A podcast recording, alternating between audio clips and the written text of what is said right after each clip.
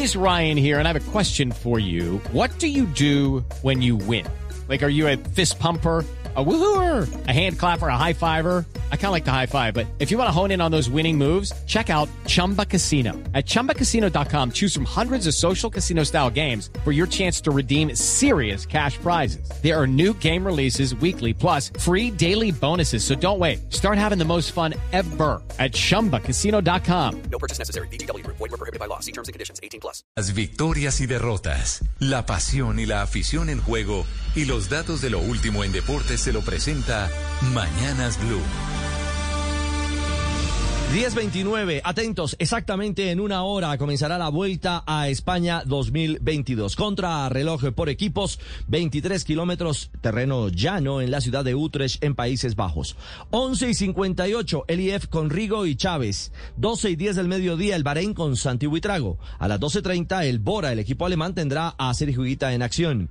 A las 12.34, el UAE con Sebastián Molano y 12.38, el Astana con Superman López y Harold Tejada para vivirlo en Caracol Sports y toda la información en Blue Radio. Hoy Liga Española, una de la tarde, el español frente al Rayo Vallecano que tendrá al Tigre Falcao García y por la Liga Colombiana, la Betplay, en la tarde a las 4 Envigado Bucaramanga y a las 7 y 30 de la noche Alianza Petrolera Deportivo Cali. Al cierre, recién termina etapa del Tour de Dinamarca.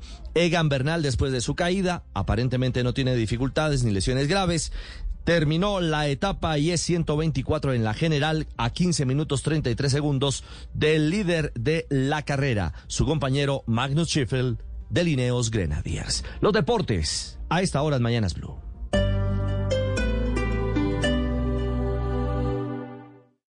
Esta es Blue Radio.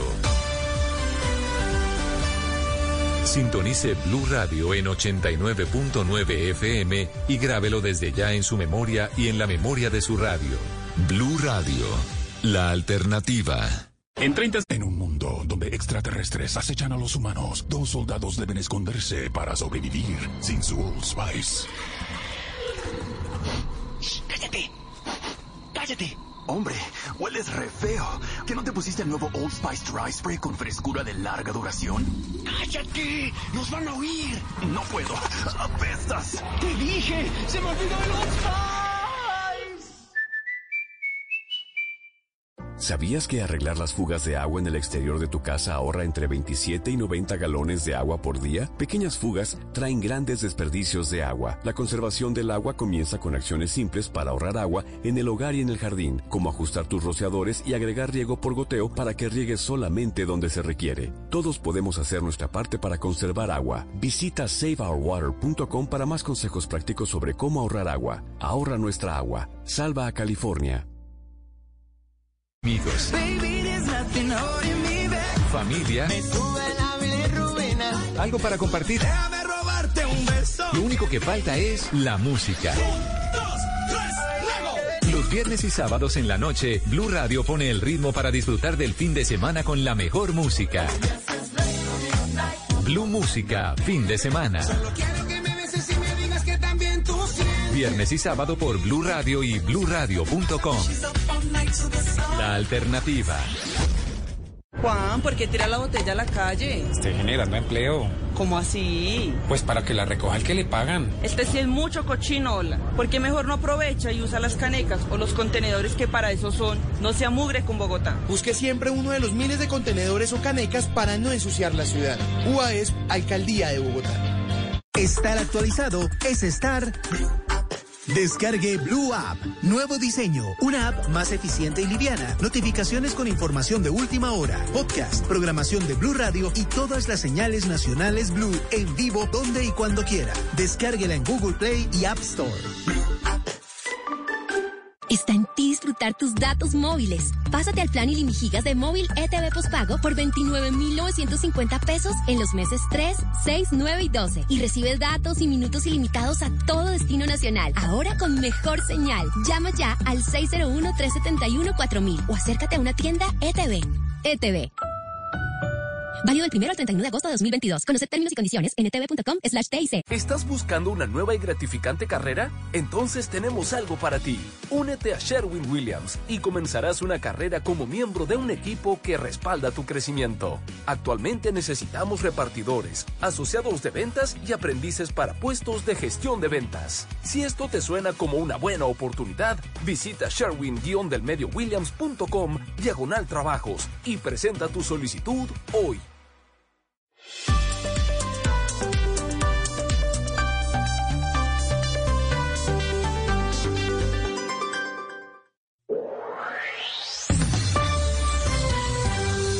A mitad de mañana sigue el debate de ideas entre personajes, noticias y música. Ahora llegan a Mañanas Blue Oscar Montes, Ana Cristina Restrepo, Hugo Mario Palomar, Diana Mejía, Sebastián Nora, Mariana Palau, Gonzalo Lázari, Valeria Santos, Eduardo Hernández y Camila Zuluaga.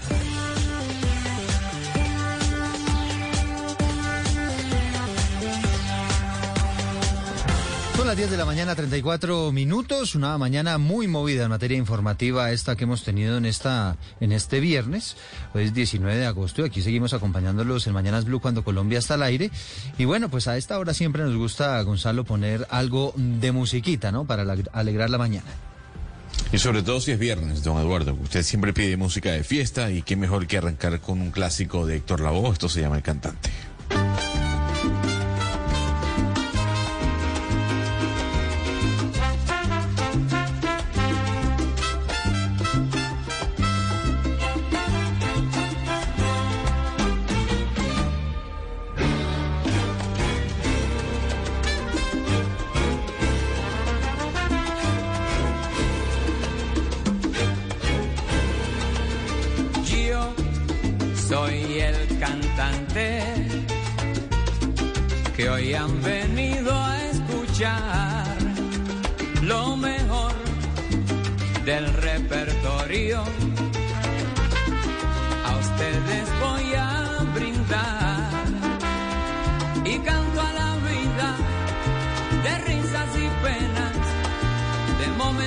malos y de cosas buenas. Vinieron a divertirse y pagaron en la puerta. No hay tiempo para tristeza, vamos cantante, comienza.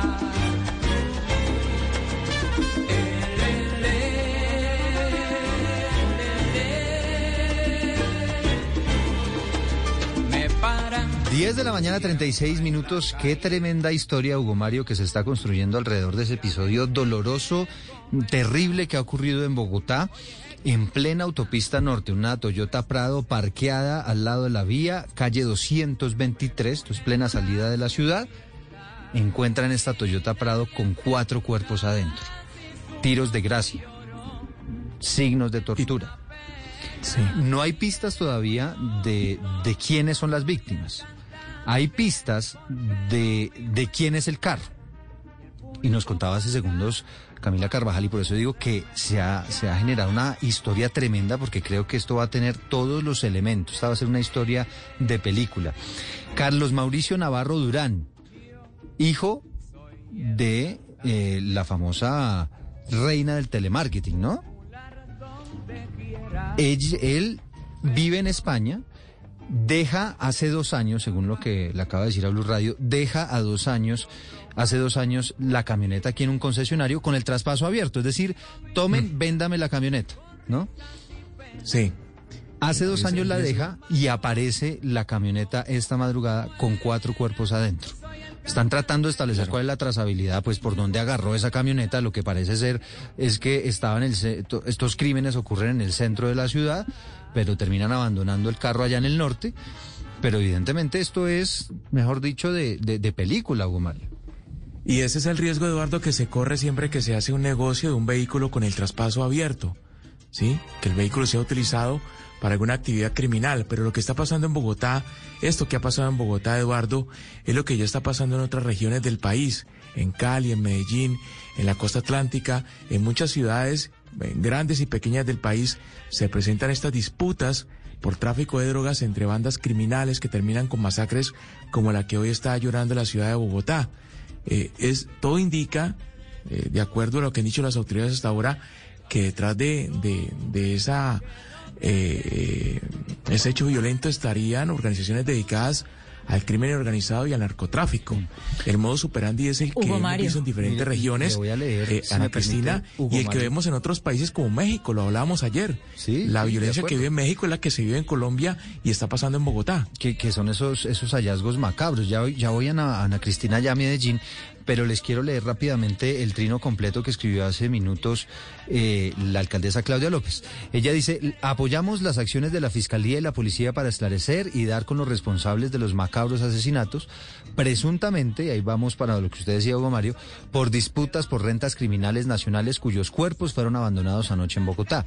Debe haber prevención, esclarecimiento y justicia, independientemente de dónde los asesinaron y si luego abandonaron los cuerpos en la salida de la ciudad, ese ajusticiamiento criminal es inaceptable. Bogotá seguirá apoyando a la Fiscalía, a la Policía, a la Justicia para que sean ellas, no el ajusticiamiento criminal, las que prevalezcan. Ana Cristina. Sí, Eduardo, eh, con, respecto a lo que estaba diciendo Hugo eh, de ese modus operandi, le quiero contar eh, todo lo que hemos oído desde las 5 de la mañana. Me llevó a mí a 1978. Yo vivía en esa época, vivía con mi familia en una parte, eh, digamos, en un lugar, en un suburbio de Medellín que era, como decimos en Medellín, todo eso eran mangas, era muy lejos.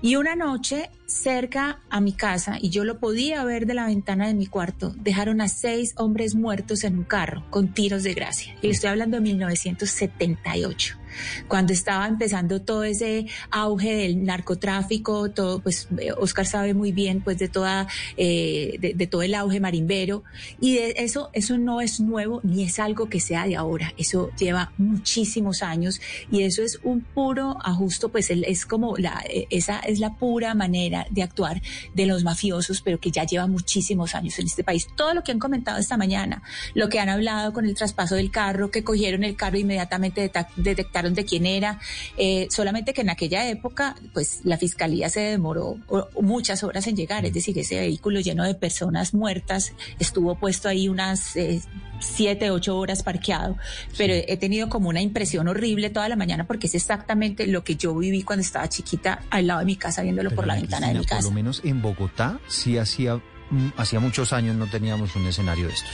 En Bogotá. Claro que hemos venido teniendo hace semanas la aparición de cuerpos tirados en las calles ni tal. Pero cuatro cuerpos metidos en un carro abandonado, esa sí es una escena que no sé. Usted puede, usted evidentemente tiene razón en que este tema del narcotráfico, la manera actual de los narcos, pues no es nueva. De hecho, está hasta en las películas. Pero, pero sí es cierto que en Bogotá no teníamos un hecho de esta gravedad desde hace mucho tiempo, Oscar. Mire, Eduardo, ese es el típico ajuste de cuentas. En, el mundo criminal, en el bajo mundo, son esas cuentas pendientes entre bandas de criminales y al final terminan matándose entre ellos mismos. Alguna, alguna, algún cargamento que se cayó, como dicen ellos, eh, cualquier cosa que salió mal hecha y ahí terminan matándose entre, entre ellos. Pero me llama la atención, Eduardo, en el comunicado de la alcaldesa, en el trino de la alcaldesa, porque deja abierta la posibilidad de que haya ocurrido en otra ciudad, en otro sitio, y hayan trasladado los cadáveres a, Bogotá. También eso indica que las autoridades tampoco están haciendo bien su trabajo, tampoco están haciendo bien, están cumpliendo con su deber. Porque es que, es decir, si esto ocurre en Bogotá, en la capital, donde están las centrales de inteligencia más eficaces, donde está la policía más eficaz y todo lo demás, ¿qué estará ocurriendo en el resto del país con estos negocios ilícitos que en últimas, como decía Hugo Mario y decía Ana Cristina, se sienten en todas las ciudades de Colombia, en Barranquilla, En este Cali, momento- Medellín, en todas partes? En este momento, Oscar, justo en eso están trabajando los fiscales y la policía. Están revisando todas las cámaras de seguridad. Parece que hay unas muy dicientes, intentando saber exactamente cuál fue la ruta del vehículo. Inicialmente se dice que pudo haber ocurrido este episodio en el centro de Bogotá y que el carro lo pudieron haber abandonado. Pero ese es un trabajo que toma tiempo, ¿no? Porque tienen que mirar casi que todas las cámaras claro. de seguridad de la ciudad. Que ese era un elemento que no existía en la época en la que nos decía Ana Cristina, ¿no? En el 78 pues había una- una- unos modos de investigaciones más precarios. Eduardo, mire, por ejemplo, en Barranquilla en una época se puso muy de moda, tristemente, las famosas casas de pique, que eran, eh, y en Buenaventura también entiendo que había unas famosas casas de pique que llevaban a las personas allá y las picaban, literalmente las picaban, muertas, se le- eh, la, la volvían pedacitos. Y después desaparecía la persona y, y- y después inclusive en algunos sitios de la ciudad aparecían los brazos, las piernas, una cosa totalmente macabra, escabrosa, que uno no se le imagina ni le pasa por la cabeza. Pero que esto esté ocurriendo en Bogotá sí me parece que es una alarma que, este- que se enciende y que vale la pena si tomar escena- medidas eh, urgentes. Y si era una escena muy típica en México, usted recordará, Mariana, donde, donde bien hace la analogía Hugo Mario de este hallazgo con lo que estaba pasando en su momento en México, donde así es que se asustan, se asustan los narcos, ¿no? Entonces se van diciendo, ah, si vio los cuerpos que aparecieron allá, ah, pues entonces eso es lo que le puede pasar si tal cosa, y esa es la guerra típica entre los narcotraficantes. Exactamente, y ahora que usted lo menciona, de pronto esa podría ser una explicación eh, por la cual aparecen esos cuerpos ahí, si no eh, fueron asesinadas esas personas en Bogotá, Eh, porque por lo menos para mí esa explicación pues no tiene ningún sentido, esa posibilidad que dijo la alcaldesa pues no tiene mucho sentido, porque pues en, si usted deja los cuerpos en un lugar por fuera de Bogotá, pues la posibilidad de que ese crimen sea investigado y que eh, se quede en la impunidad es mucho más alta. Ahora, lo que yo sí creo que hay que entender acá es ver cómo este tipo de crímenes y este tipo de sucesos, que usted tiene toda la razón, no pasan hace mucho tiempo en Bogotá, pues cómo pueden ser un indicador de cómo está cambiando y de pronto recrudeciéndose el conflicto en Colombia. En Colombia rural se está viendo una di- dinámica muy fuerte y eso puede estar trasladándose a la Colombia urbana en donde el conflicto y el crimen organizado pues tienen un vínculo muy fuerte. Recuerde usted que en donde hay ese vínculo entre conflicto y crimen organizado hay más posibilidades de que se prolonguen estos niveles de violencia y de que se reciclen una y otra vez. Ahora, Eduardo, preocupa que de alguna u otra forma Bogotá esté volviendo a meterse en esa pésima lista de las ciudades más peligrosas, al menos de América Latina, ¿no? Es que no solo lo ocurrido en la camioneta, lo que ocurrió en Monserrate. Y a mí lo que me llama la atención es que ya hay algunos estudiosos del tema, si es que se le puede llamar así, que están diciendo que el recrudecimiento de la violencia que se está viviendo en Colombia es culpa de la llegada de los venezolanos, de grupos criminales venezolanos que sí son eh, bastante agresivos y bastante violentos, muy diferente a lo que se vivía en Colombia. Yo no sé si sea así. Pero ahora utilizar eh, la excusa de que es la llegada de los venezolanos que van a delinquir de los grupos criminales violentos de Venezuela, sí es, sí es preocupante, ¿no? Porque ahí lo que se genera es, obviamente, más ese- esa asociación de xenofobia. Porque ya lo están diciendo. Sí, de acuerdo. Ahora, usted, usted sume esto con, con la propuesta que hizo en las últimas horas el ministro de Justicia. ¿No? Y entonces ahí usted empieza a atar cabos. ¿Qué es el camino correcto no, lo es, o, o no es el camino correcto? No lo sé.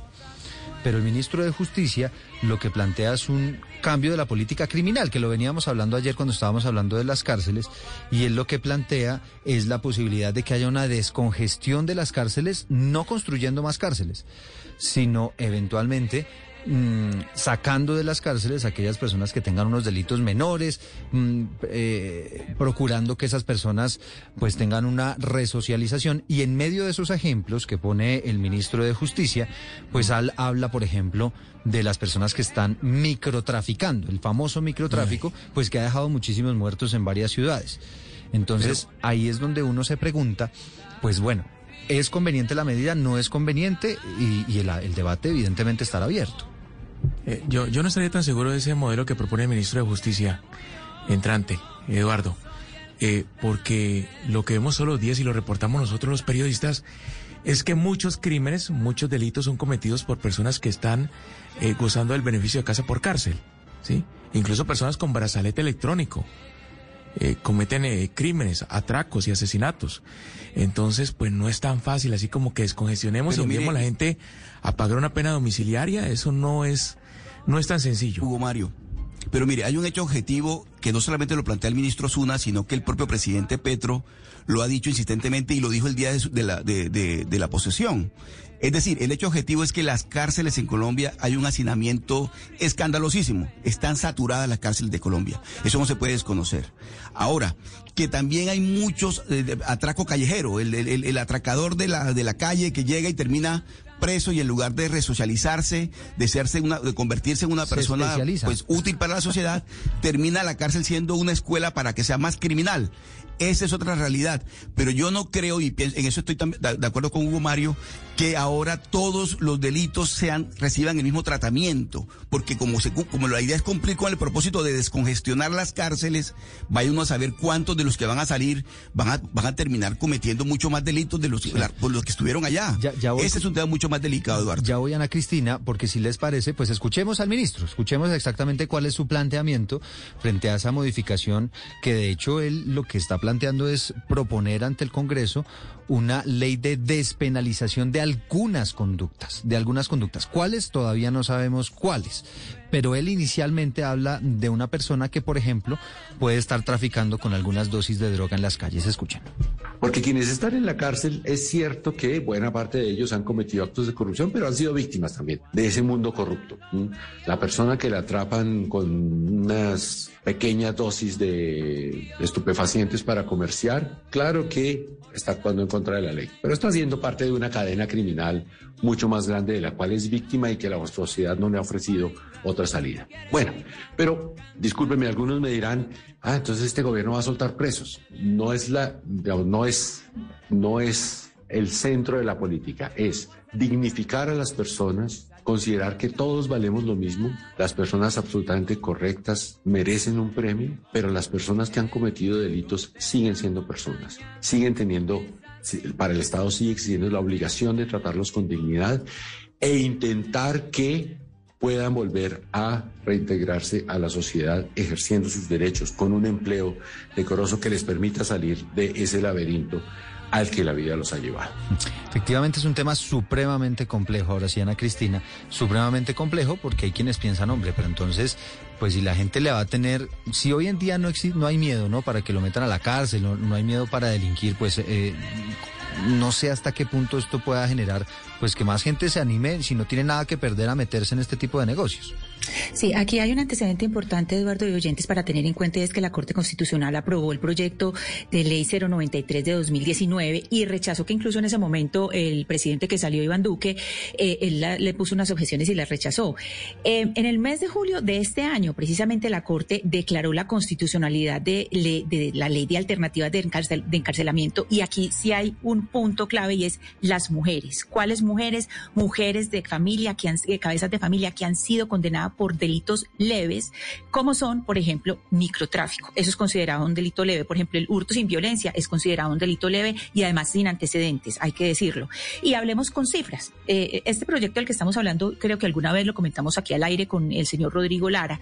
Hay un estudio de la Cruz Roja y la Universidad Javeriana que muestra que el 85% de las mujeres privadas de la libertad son madres y de ellas 75% son madres cabeza de hogar. Y también en esos mismos estudios se ha mostrado que en 53.4 de estas mujeres privadas de la libertad dicen que cometieron esa infracción, ese delito que a cometer un delito no las convierte en criminales, sino que cometieron un delito, los hacen pagar por un delito. ¿Por qué? Porque necesitaban en ese momento sustento para su familia. Entonces también hay que mirar, hay que tener una mirada desde los derechos humanos, desde cómo vamos a recuperar estas mujeres que no son reincidentes, que no tienen una historia criminal, sino que tras la pandemia, eh, la falta de empleo, la falta de oportunidades cayeron en esto. No las estoy justificando, Sí, es que no, estoy allá voy, ¿no?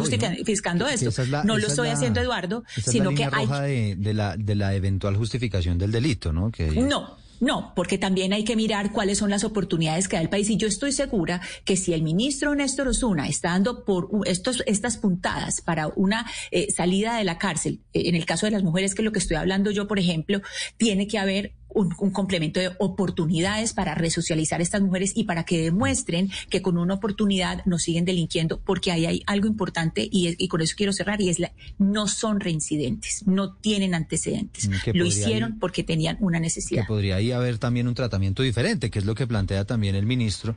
Si no hay una reincidencia, pues se les puede dar una segunda oportunidad. Ya no hay terceras, cuartas, quintas oportunidades, que eso, que eso ya es distinto. Pero fíjese, frente a lo que usted está mencionando, Ana Cristina, en esta exposición Yo les puse solamente una parte, pues porque me parece interesante entender el planteamiento, pero en esa exposición que hace el ministro Néstor Osuna en la Universidad del Externado, él anuncia o dice que va a haber un plan piloto efectivamente en una cárcel de mujeres, donde lo que se planea es llevar a las universidades hasta las cárceles en un intento por resocializar a todas estas mujeres y que no se convierta, como decía Oscar, esto en una universidad de, del crimen. Mariana. Claro, y además, Eduardo, yo creo que también hay que ver esta, o sea, la política criminal de cualquier gobierno desde el punto de vista de la eficiencia y es hacerse la pregunta, ¿qué tan eficiente es perseguir a los que están involucrados en el narcotráfico, a ese eslabón de la cadena criminal, en ese eslabón?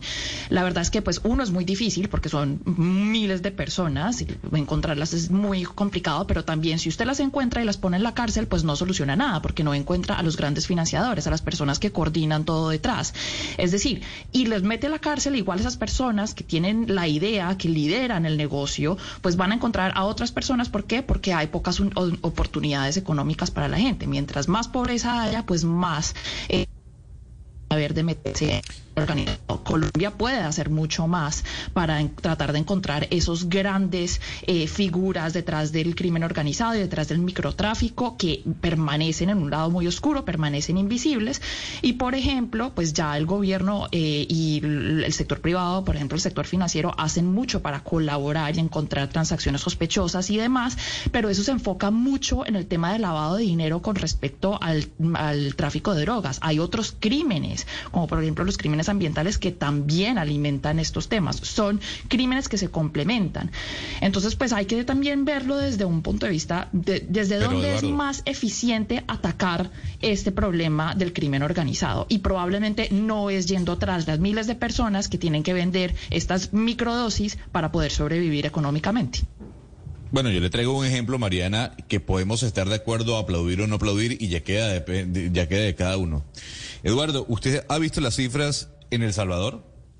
¿Usted ha visto las cifras desde que el señor instauró un estado de excepción desde el mes de marzo? El señor Nayib Bukele. ¿Usted, usted se refiere a cifras de disminución de, del narcotráfico? De disminución de la violencia, de, de homicidios. A ver, el señor Nayib Bukele podemos estar de acuerdo o no en el método. Quiero aclarar esto. Desde el mes de marzo, el señor introdujo en la Asamblea Nacional, lo que sería el Congreso de Colombia, una solicitud para un estado de excepción que se ha ido extendiendo mes a mes. Las cifras muestran que se reporta una disminución bárbara de un 250% en el tema de los homicidios. 50 mil pandilleros presos. Ah, bueno, hay un estado de excepción. ¿Qué conlleva el estado de excepción? Pues dirán algunos defensores de los derechos humanos, además con toda la base de que hay unos derechos que no se respetan. Pero el Estado ejerce una fuerza que no la ejerce sin un estado de excepción. Y esa medida drástica que tomó el presidente Nayib Bukele en el mes de marzo está siendo aplaudido por los salvadoreños, diciendo, al fin al fin, la violencia que tenía sumergido, en la que está sumergido El Salvador, ha desaparecido. Pero, la pregunta es, ¿tenemos que ser pasivos o tenemos que aplicar un estado de excepción? medidas de excepción, pero ¿qué están haciendo? ¿Cómo, lo están, ¿Cómo están persiguiendo allá los narcotraficantes en Guatemala? Muy sencillo, en, El Salvador, en el Salvador eh, muy sencillo, van casa por casa y se van llevando a quienes tengan conexiones o nexos con, los, con, los, con, las, con las malas y con las pandillas.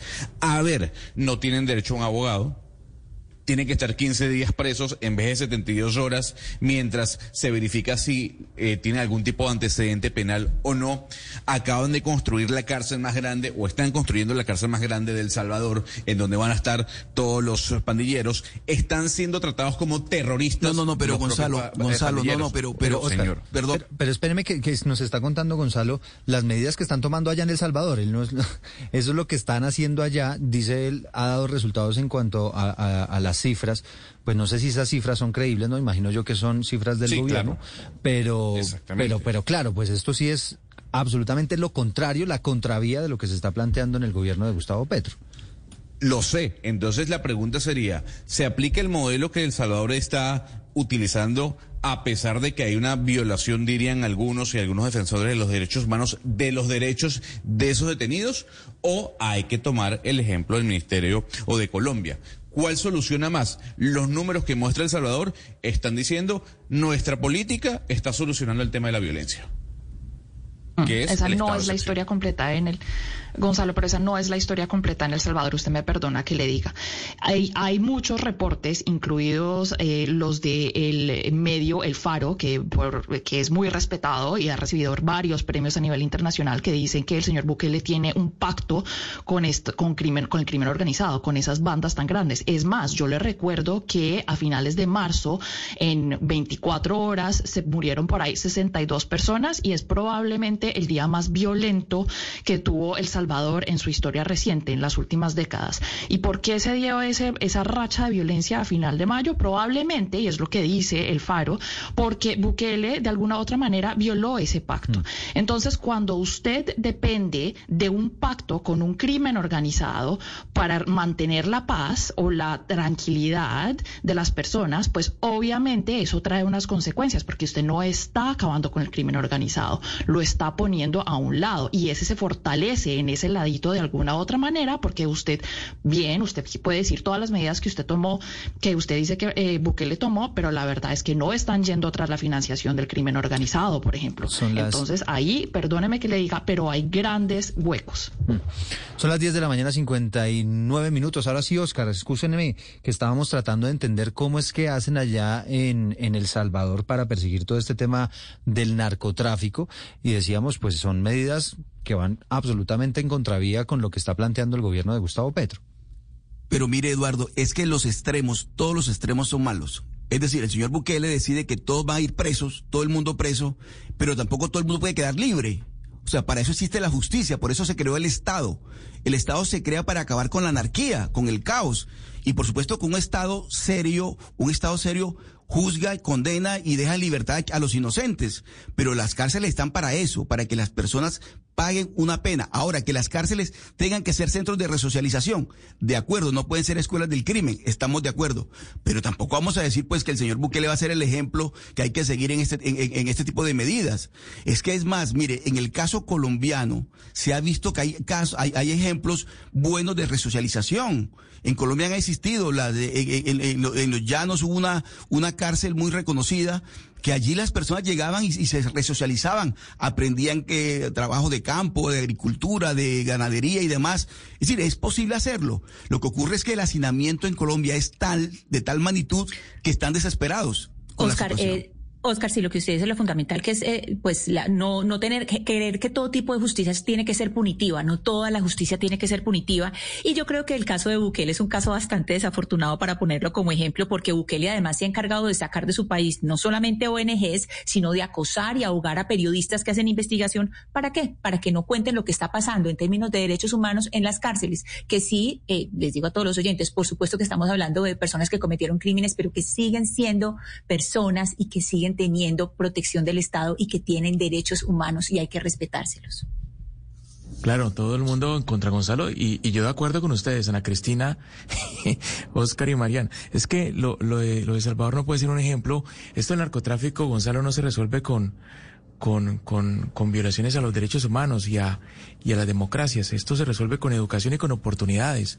Claro que la gente obviamente cuando está agobiada por el crimen, pues aplaude eh, los gobiernos autoritarios como el de Duterte en, en, en, Filipinas, como el de Bukele en Salvador, pero, pero obviamente eso no justifica que se violen los derechos humanos y se viole la democracia como lo hacen estos eh, eh, presidentes eh, autoritarios. Yo no estoy justificando a ver, no estoy justificando y por eso eh, no, no, yo estoy contando y más bien hice un hincapié en que no estoy justificando y que sí hay una violación de derechos por parte del gobierno de Nayib Bukele. Pero le voy a decir algo, Gomario. La popularidad que tiene Nayib Bukele, y no por defenderlo, es por algo. Y es porque El Salvador estaba inmerso en una guerra civil, básicamente, en donde el Estado no tiene ningún tipo de protección sobre los ciudadanos eh, cuando se hablaba del tema del, pandillerismo. Entonces, esa actitud que ha tomado Nayib Bukele frente a los pandilleros, con pactos, sin pactos, con estado de excepción, sin estado de excepción, le está dando resultados para su favorabilidad. ¿Por qué? Porque Colombia no vivió y no ha vivido lo que está viviendo, lo que vivió El Salvador, ni Venezuela, ni Panamá, ni Costa Rica. Entonces, repito, podemos estar en desacuerdo con lo que está haciendo el señor, con las medidas de estado de excepción, con que, con que se ha extendido seis meses, pero según el gobierno le está dando resultados y esos resultados se ven en la popularidad del señor. Sí, claro, es que eventualmente, digamos, por eso decimos es un tema supremamente polémico, complejo. No sabemos qué modelo, si un modelo o el otro es el que funciona, pero lo cierto es que aquí también, pues en el país se han expresado algunas preocupaciones. Si usted suma esto que está eh, planteando el ministro de Justicia con la posibilidad de la paz total y demás, dando beneficios jurídicos, pues entonces hasta qué punto también se le puede estar dando oxígeno a los criminales. Son las 11 de la mañana, tres minutos en Mañanas Blue, cuando Colombia está al aire. Colombia está al aire. En un mundo donde extraterrestres acechan a los humanos, dos soldados deben esconderse para sobrevivir sin su Old Spice. ¡Cállate! ¡Cállate! Hombre, hueles re feo. ¿Que no te pusiste el nuevo Old Spice Dry Spray con frescura de larga duración? ¡Cállate! ¡Nos van a oír! No puedo. ¡Apestas! ¡Te dije! ¡Se me olvidó el Old Spice!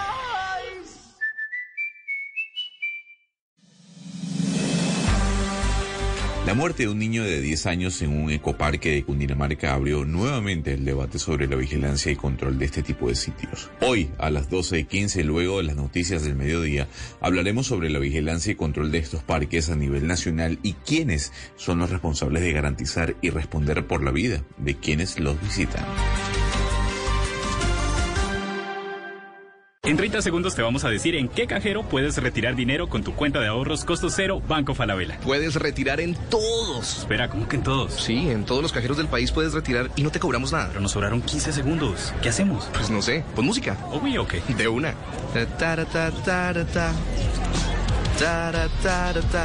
Cuenta de ahorros costo cero Banco Falabella. Únete al Banco de los Genials. Los depósitos en las cuentas de ahorros de Banco Falabella SA están cubiertos con el seguro de depósitos de Fogafín. Banco Falabella SA es una entidad vigilada por la Superintendencia Financiera de Colombia.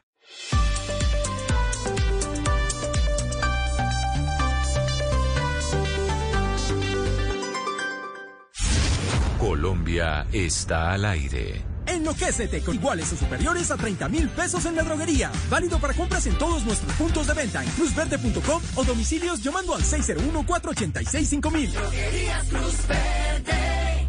Aplica referencias seleccionadas. Condiciones en cruzverde.com. Colombia está al aire. Es hora de pasar tu negocio al Internet empresarial de Tigo Business.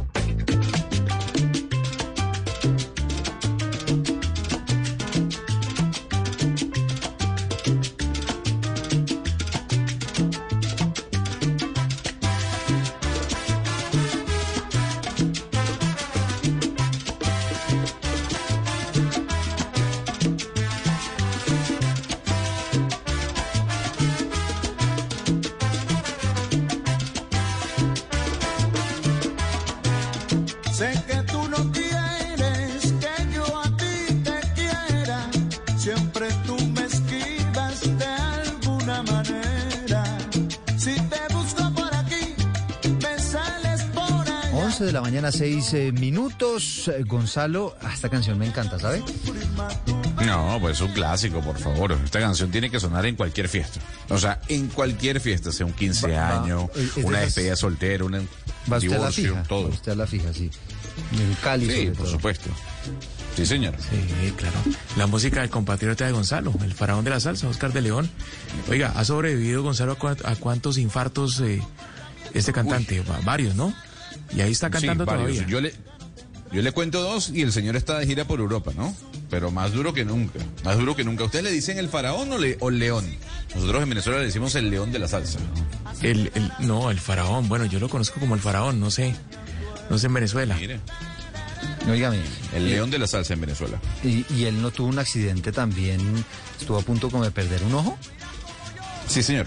Sí, señor. Se cayó, se golpeó. Eh, si usted lo ve, él utiliza mucho los lentes en este momento, lentes de sol, así sea en lugares cerrados, eh, porque, ¿Tiene- sí, porque quedó golpeado con, con Tiene con- 80 años. con el ojo. ¿Fue una, coja, una Sí, caja señor. fuerte que le cayó encima? Bueno, yo no sé, yo no sé, algo, algo le cayó encima eh, en su cuarto o en un hotel, algo así por el estilo en los Estados Unidos, no me sé muy bien el cuento, pero sí, estuvo a punto de perder un ojo. yo, yo lo que sé es que tiene 80 años el señor y sigue en tarima cantando y bailando como Diga, a pesar un de- quinceañero. Diga, a pesar Sí. de, sigue todavía, sigue todavía eh, con estos espectáculos. Son las 11 de la mañana, 7 minutos. Noticia que José Luis Pertus, que tiene que ver con el canal del dique. Sí, señor. ¿No? Hay pronunciamiento de la Procuraduría. Sí, hay una alerta, Eduardo, buenos días, sobre la falta de medidas para evitar que pues, suceda justamente algún imprevisto que se presente allí, exactamente en el corregimiento de Boca Cerrada en San Onofre, Sucre. Y lo que el Ministerio Público, Eduardo, está cuestionando esta mañana es por qué se privilegia la protección en algunos sectores de cara a la puesta en marcha del canal del dique y no para otros, como en ese corregimiento. Por eso, la Procuraduría está advirtiendo esta mañana a la Agencia Nacional de Infraestructura, ANI, que no se puede aplazar más la socialización del proyecto con las comunidades de Sucre, Atlántico y Bolívar. Y además enfatiza Eduardo la importancia de adoptar un verdadero mecanismo de participación de esta comunidad en todas las etapas de ejecución inaplazable, dice la Procuraduría. Eso sí habla de una mesa de trabajo convocada eh, por el órgano de control, con funcionarios de la ANI, con, con el comité evaluador. Dicho que se sienten todos y hablen de cara a cara el tema justamente del canal del dique. Son las 11 de la mañana, 8 minutos en Mañanas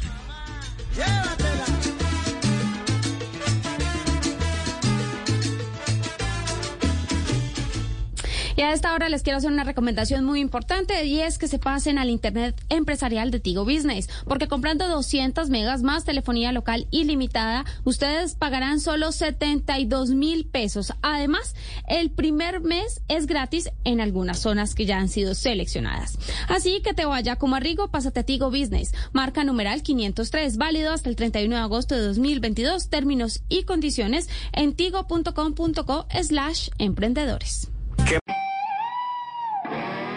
Attention shoppers, we now have taste in the bread aisle. Dave's Killer Bread. That's right, an organic bread that's no longer a sedative for your taste buds. Dave's Killer Bread is on a mission to make the most of the loaf, to rid the world of GMOs, high fructose corn syrup, and artificial ingredients, and plant the seeds of good in all that they bake. Killer taste, killer texture, and always organic. Dave's Killer Bread. Bread amplified. Llegó el mes del pensionado. Disfrútelo con Davivienda. Del primero al 31 de agosto del 2022, pase su pensión a Davivienda y disfrute los beneficios que tenemos para usted. Para los pensionados, Davivienda Móvil. Aquí lo tiene todo. Conozca más en www.pensionadosdavivienda.com. Vigilado Superintendencia Financiera de Colombia. La muerte de un niño de 10 años en un ecoparque de Cundinamarca abrió nuevamente el debate sobre la vigilancia y control de este tipo de sitios. Hoy, a las 12.15, luego de las noticias del mediodía, hablaremos sobre la vigilancia y control de estos parques a nivel nacional y quiénes son los responsables de garantizar y responder por la vida de quienes los visitan. Colombia está al aire.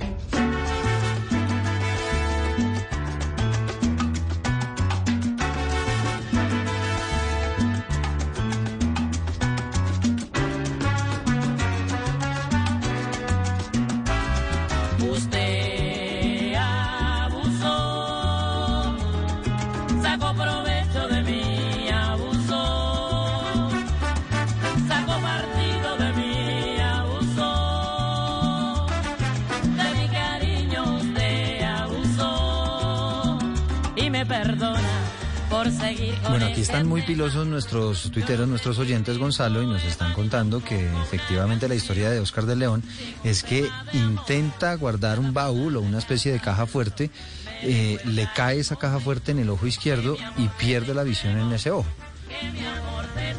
Pero fíjese bien, yo no sé si la pierde por completo, ojo.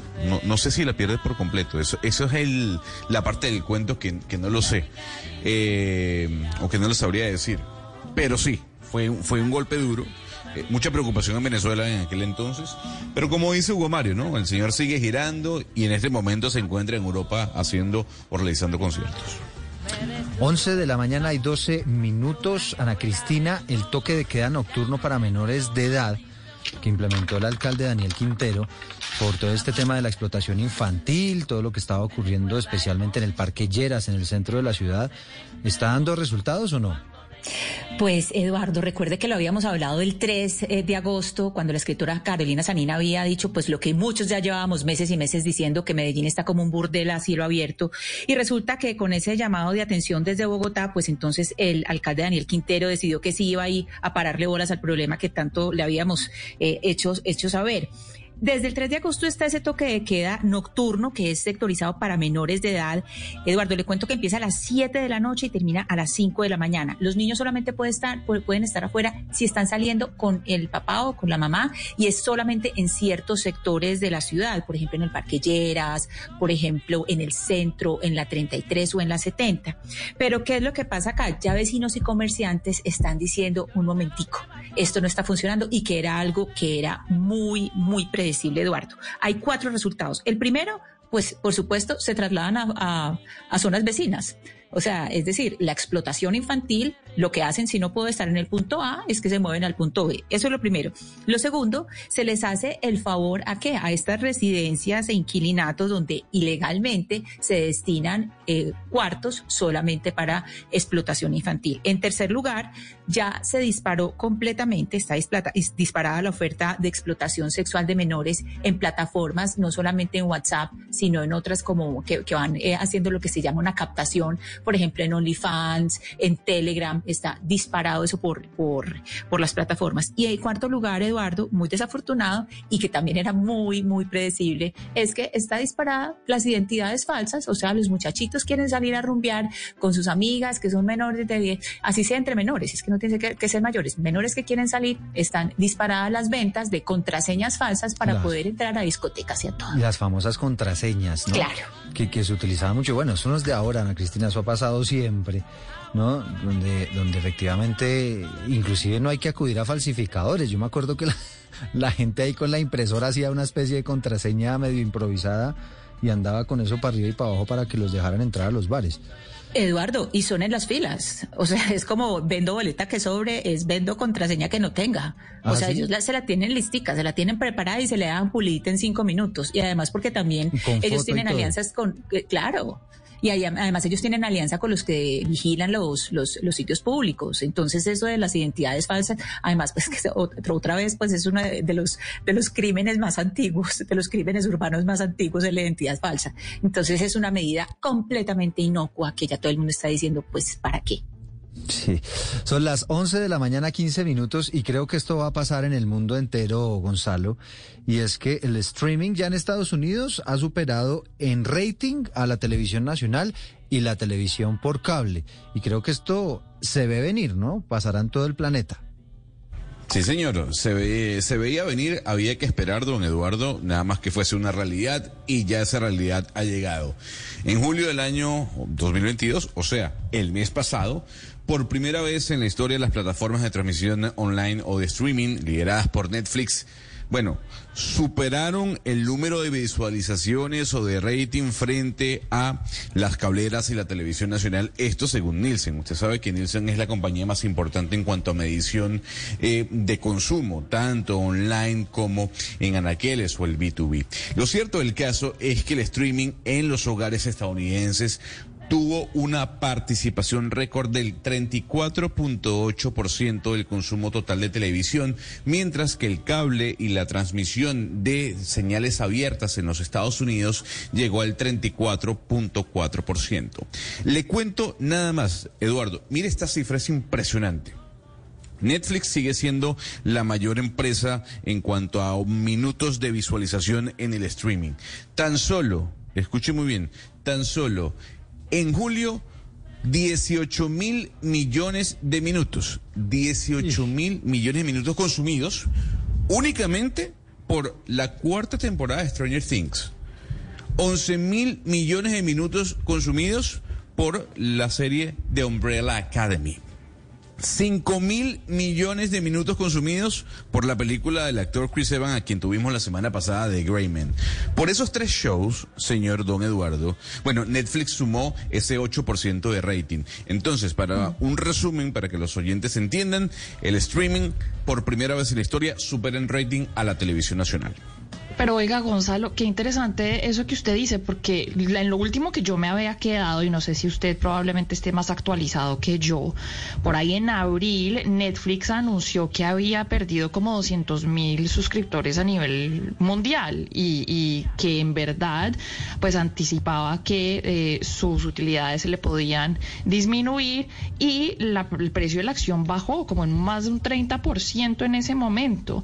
Y lo que entiendo que pasaba o que sigue pasando es que pues uno, ya los mercados grandes como los de Estados Unidos y Europa pues ya están copados, allá hay millones y millones de personas que ya tienen una suscripción a Netflix y no hay mucho más mercado por conquistar, pero también está el tema de compartir las claves, ¿no? Entonces yo no sé usted con Netflix cuántos computadores o iPads puede tener con la misma clave, pero ese parecía ser una de las, de las eh, explicaciones por las cuales estaban perdiendo suscriptores. Yo no sé usted sepa algo más Pero- reciente, porque puede que la gente esté viendo cada vez más, pero hay menos suscriptores a Netflix.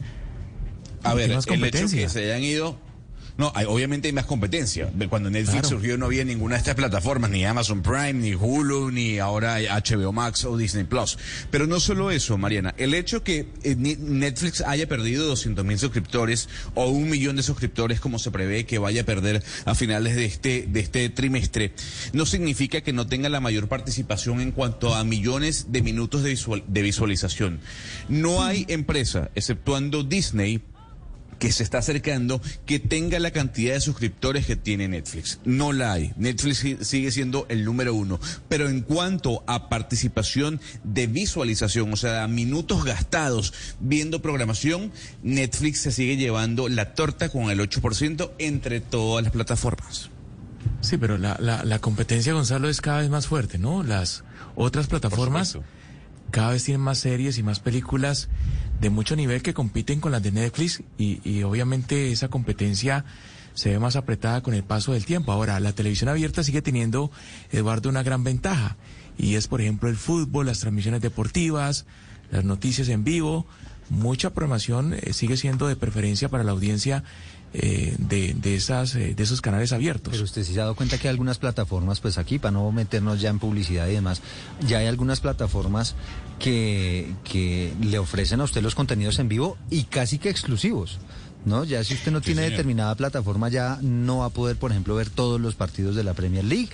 Es posible que en el Mundial eh, tenga usted que ver algunos partidos también vía streaming. Es decir, esto, Pero Hugo Mario llegó para quedarse, como dicen.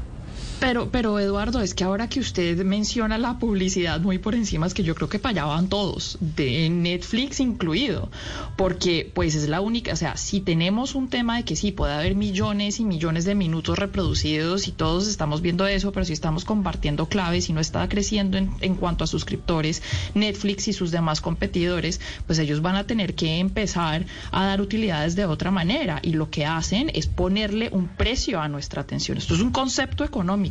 Usted le pone un precio al tiempo que el promedio del usuario se pasa viendo una película o una serie Pero eso suya. por plan. Y eso se lo venden, esa atención, ese precio, se la- le ponen el precio y esa atención se la venden a una persona que quiere pagar por una publicidad para llegarle a usted, para que compre su producto. Entonces, pues Eso es, muy probable que eso, eso empiece a pasar. Ahora, esto es Eso oferta, va, Mariana. y esto es oferta y demanda, Gonzalo. Si usted, Sí. una aplicación le empieza a restringir el no poder compartir la cuenta, ¿no? Y otras aplicaciones le ofrecen pues que usted puede compartirlas, eh, puede tener varios perfiles, como ya eso está tan bien diseñado, pues a lo mejor entonces ese, esa persona va a preferir ese tipo de opciones. No, a ver, lo que, lo que dice Mariana ya es una realidad. Netflix lo ha, lo, ha dicho. Reed Hastings, el CEO de la compañía, dijo que hacia allá va Netflix. Eh, la, la- la incorporación de publicidad a la compañía, pero pero va a ser muy al estilo Spotify. O sea, Mariana, usted no se preocupe. A lo mejor se tiene que preocupar porque usted, como no le gusta pagar, va a tener que pagar el, el plan que le trae publicidad. Aquellas personas que no deseen ver publicidad en el contenido de Netflix tendrán que pagar un poquito más, tal cual pasa en Spotify. Pero esa agregar eh, y ver spots publicitarios en las plataformas va a ser una realidad seguramente a final de este año o comienzos del próximo.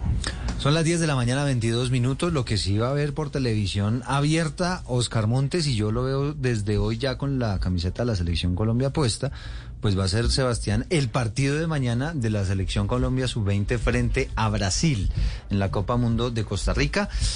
¿Otra vez nos tocó bailar con la fea o qué? Sí, con Brasil, pero esta vez no es tan favorita Brasil como en la Copa América de mayores, la que la final fue contra Colombia No en el Bucaramanga. Claro, exactamente. Sí, es el campeón suramericano, es Brasil y ya pues por eso es o, algo más favorito que, que Colombia. El partido será desde las 9 de la noche de este sábado en el Estadio Nacional de San José en Costa Rica, segundo partido de los cuartos de final. Eh, Brasil no ha recibido gol, Brasil no ha perdido, Colombia tampoco ha perdido y a Colombia le han hecho gol. dos goles, que fueron Pero los de Nueva eh, Zelanda. eh, esto es muy fácil, Sebastián. Le tengo una pregunta. Dígame usted, ¿Colombia le gana a Brasil mañana, sí o no? ¿Usted cree que mañana se gana el baloto, Oscar? No, porque como usted es tan patriota a la hora de, de- de apoyar a la selección Colombia. Yo no sé, no sé si le ganemos, pero soy más optimista que en, en la categoría de ¿Y el mayores. partido pasado? Claro, en la Sí, sí, categoría sí, de sí, sí. mayores, yo le decía, hay posibilidad, mínima, pero posibilidad. Yo creo que acá el porcentaje ya crece un poquito. Yo le voy a decir una cosa, le ganamos a Brasil mañana. Como le dije la vez pasada que le ganábamos a Brasil, ¿se acuerda? Sí. Le digo que mañana, a usted y a Eduardo, que también Eduardo ahí lo veo que a veces como que... Pero usted falló, ¿no? duda. Es que, es que me preocupa algo, Oscar. No, Sebastián. Colombia le gana a Brasil. Me preocupa algo. Pero le gana. Empezamos ganando la Alemania, ¿no? Sí. Entonces dijimos, no, mejor dicho, esta sí va a ser, este sí va a ser nuestro campeonato. Pero no sé, me, me desinfló un poquito con el empate contra México y Nueva Zelanda. Así quedé como, ay, no, pues no estamos tan poderosos. Pero no sé, puede ser una percepción mía. Brasil solo tiene dos semifinales, Colombia tiene una semifinal en, en esta categoría, por eso le digo que... ¿Esto ya es instancia semifinal? Claro. No, cuartos de final. Esto es cuartos de final, Eh, cuartos de final, pero... Yo no sé qué. Pero ¿sabe qué pasa? no, Brasil no es tan favorito. Era más favorito Alemania. Es tres veces campeón. Siempre ha ido a los campeonatos del mundo. Había jugado cuatro finales de la categoría. Entonces, en ese, con ese ítem de, de historial, Alemania era el super favorito y se quedó en fase de grupos. pues. A propósito de lo que decía Eduardo, Eduardo, es que siempre nos pasa, ¿sabe? Le ganamos al más grande, a Alemania. Y yo no sé después cuando viene Nueva Zelanda, ah, bueno, eso es como que es mamey y resulta que nos relajamos, pero ocurre en general con el deporte en Colombia, particularmente con el fútbol. Le hemos ganado, yo no me acuerdo una selección que era, creo que fue en Londrina, que teníamos que perder 9 a 0 con Brasil y terminamos perdiendo 9 a 0 con Brasil y nos eliminaron después de haber estado a punto de clasificar también a un mundial. Entonces yo creo que es muy nuestro, muy de nuestra cultura. Yo no sé qué es lo que tiene que ver eso, pero lo que usted dice es cierto, Eduardo. Le ganamos a Alemania y dijimos, no, de aquí para allá, mejor dicho, goleada a todo el mundo. Y mire usted, dos empates después. Pero bueno, mañana contra Brasil, pongámosle fe que Colombia le gana a Brasil. Obviamente hay que meterle fe al tema, ser optimistas, pero yo creo que eh, va a ser parejo. A mí me preocupa más que todo es que eh, Linda, Gabriela eh, y Gisela, que son las atacantes, tienen opciones, pero desaprovechamos mucho. Y contra Nueva Zelanda nos pasó, el primer tiempo perfectamente era para un 4-1. Oiga, yo tengo una pregunta. Pero no, no definimos Sebastián, y no terminamos 2-2. No se supone que cuando uno es primero del grupo, pues el rival que le toca después en los cuartos de final es un poquito menos poderoso. Claro, pero es que en el otro grupo era España, Australia, Brasil o Costa Rica. Costa Rica en la segunda te perdió los tres partidos el equipo local y después tenía que ser Brasil y Brasil incluso quedó a un gol de terminar primero y nos hubiera tocado con España porque Brasil le ganó 6-0 a Costa Rica pero ni eso le alcanzó porque ya había sacado una buena diferencia de gol el conjunto español. Entonces era o España o, o Brasil. Aquí, aquí está hace rato levantando la mano Mariana. Ustedes me perdonan que yo me les Ay, Dios eh, interponga entre... eh, sí, es, eh, esta esperanza que ustedes tienen Con de todo quitar el partido y yo no sé qué, pero yo tengo que yo tengo que lanzar un dardito aquí porque vi un comentario ahí que me llamó mucho la atención. ¿Cómo así, Eduardo, que nos tocó bailar con la más fea? ¿A qué, se quiere, qué, qué quiere decir con ese dicho? Eh, eso, eso quiere decir pues que nos tocó con la- el rival más difícil. Y, y, y, y- no, ¿y por qué? Un no invente, no invente. Les le tocó la situación más difícil. Una pregunta, ¿por qué no dice bailar con el más feo? Ah, O- bueno, pues sí, porque yo no ¿Por bailo con la selección. No, y porque no bailo con Además, además. No, y porque eso, Mariana, es- esos dichos, Mariana, son dichos que están naturalizados y que se dicen sin pensar porque están naturalmente en el lenguaje y que lo que hacen es reforzar el machismo. Son un Pero refuerzo mire, del que- machismo. Por, por eso no se habla de hablar con el más Exacto. feo, porque se supone que las mujeres tenemos que, que- man- que bailar con feos sin quejarnos. Y no, que a a nosotros nos gusta bailar con feos. lo Pues que a- cuento que ¿quién tampoco nos gusta bailar Además, con la feos. fea puede, la fea y el feo, además de que pueden no ser fea y feos, pueden bailar buenísimo. Lo que voy a decir, Y la situación espero es que lo interpreten bien. Mire, lo que voy a decir espero que lo interpreten bien. Pero literalmente, cuando uno dice, le tocó bailar con la más fea, la más fea debe ser la más fácil de sacar a bailar o no. Porque No. digo, ¿quién sacaba a bailar Claro, pero es que su, Digo, usted cuando va a una bien. fiesta quiere se sacar esa la más el- bonita. O, al, o que lo dicho- saque a bailar el, más dicho- guapo.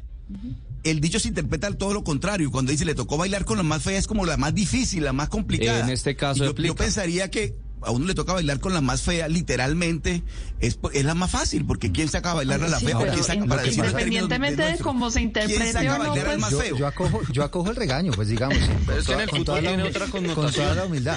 Pero, pero bueno, eso es una cosa, pues en el fútbol tiene otra connotación. Segundo, pues el dicho uno lo acoge pues dependiendo En de, término de- de su futbolístico. género. Y, pues yo bailo con mujeres. Seguramente hay mujeres que dicen que no le- que les tocó bailar con el más feo. No, y hay Sí, no, que bailan con mujeres y hombres que bailan con hombres y pues y de hecho y de hecho los jóvenes hoy los adolescentes ya no esperan ya ninguna espera que lo saque un hombre, o sea, todas bailan con todas. Oye, esa cosa de quedarse como decían antes comiendo pavo eso ya no existe. Es Pues todo verdad. O sea, ese dicho está en extinción. Sí, porque Ese dicho Eh, está en extinción, ya no totalmente. tiene- y además- pero la cosa es que es naturalizado por eso, o sea, se usa sin pensar en qué se está diciendo, sino porque lo, lo hemos oído tantas veces que ya está en el lenguaje normal y no lo y no lo digamos no lo separamos, Como no le hacemos no- la necropsia al cadáver como, Como- estamos pero yo haciendo en entendí este el dicho momento. como lo dijo Eduardo. Yo sí entendí el dicho como lo dijo Eduardo. o Claro, sea, en términos futbolísticos es diferente. Entiende. Claro, pero nosotros lo que estamos haciendo es entiende, mirando- cuestionándolo. exacto, es cuestionándolo. Estamos viendo el origen, que pero perdón lo ponerlo en el- No, y el Perdón tirarle el dardo, digo. que- mi querido Eduardo, lo el hacemos porque lo queremos. Y el, re- y el regaño lo recibo con toda la humildad. Pero es cierto, uno lo dice, digamos, en, el- en los términos futbolistas, futbolísticos. En este caso es el más tema. difícil. En el rival más difícil. sí. No es el más feo, sino el más Eso, difícil. pero a lo mejor bailar con la fea pues resulta más fácil. Claro, puede baila- bailar Pero, mucho exacto, más es rico, pero lo que- uno mire lo pretende que bailar dijo con la más Oscar. bonita. Lo que dijo Oscar es, es, claro, lo decimos tantas veces, pero si uno se pone a mirar la lógica, no tiene lógica. No tiene lógica. Es decir, no- Exactamente. Sí, no, no, no tendría lógica, pero es un dicho machista y eso, lo- pues, lo que, lo que estamos discutiendo es para pensar toda esa serie Ahora, de, no sé si de machista, dichos. lo que No, feo es feo, Ana Sí, Cristina. Uno, Ana uno, Cristina- uno sabe, uno sabe cuándo es feo. O sea, uno sabe Las- que es feo. y- y las no, porque el que sea feo utilizan- para usted puede ser Sí, feo. no, pero es que es el comentario concentrado en la mujer, Gonzalo. Ay, por es el, favor, comen- por es, es el comentario Uno, concentrado en la mujer. exactamente, Es eso. exactamente, no solo exactamente, es ese tema, es concentrado en la mujer. Esa sesión de, de autoconocimiento, Gonzalo, va muy bien. La, la sesión de No, no, pero, eh, pero es que además, eh, mire, hay hombres feos, feos que a las mujeres les gusta por feo. Porque dicen que el belleza rara, belleza No, no, no, rara, no. podemos Sí, decir. entonces Imagínese bailar con. Marc Anthony, por Pero ejemplo. no, no, pero feo por feo no, Oscar. O sea, no vamos a ese punto. El que, el que es feo Ah, y le no, gusta a las mujeres es que- porque tiene otras características. pero pues Entonces dice, es que es tampoco- inteligente. No, no, él es muy feo, pero es muy inteligente. inteligente o baila rico. Sí, hay otras características, Oscar. No, pero el feo es feo. 11 de la mañana, 30 Bueno, minutos. lo único claro es que sea bonita, fea, buena o mala, mañana nos tocó con Brasil. Mañana nos tocó con la Sí, difícil, no entonces, importa. Sea Brasil y pues el lunes hablaremos si clasificamos o no por segunda vez en un campeonato mundial sub-20 femenino a las semifinales, donde ya lo hicimos en el 2010 en Alemania. este también es dicho de siempre. Si usted quiere ser campeón, le tiene que ganar a todos. Tal cual. Son las 11.30 minutos.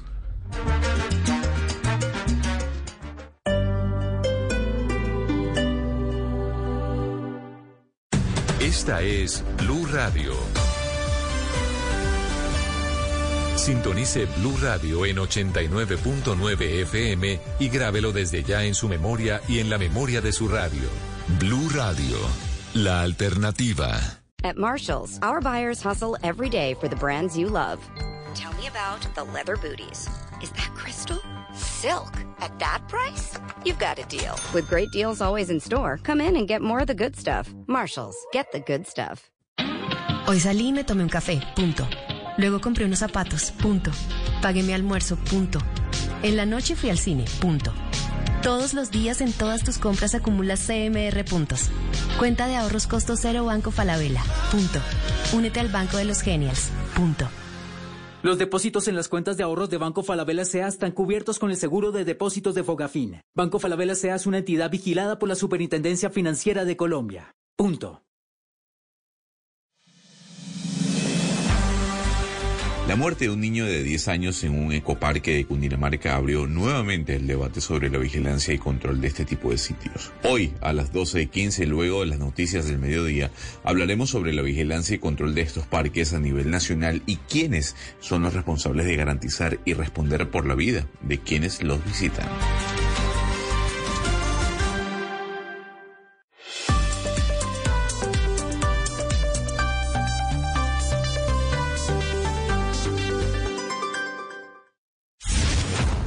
Está al aire. Te regalo la primera planta que en mi vida yo sembré en la tierra.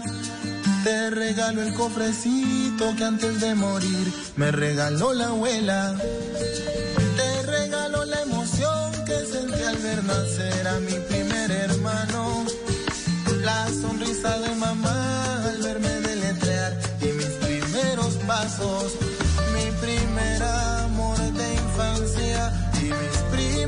Zapatos. Mi primera travesura y el desorden de mi cuarto. Mi primer amor de infancia y mis primeros zapatos. Mi primera travesura y el desorden de mi cuarto.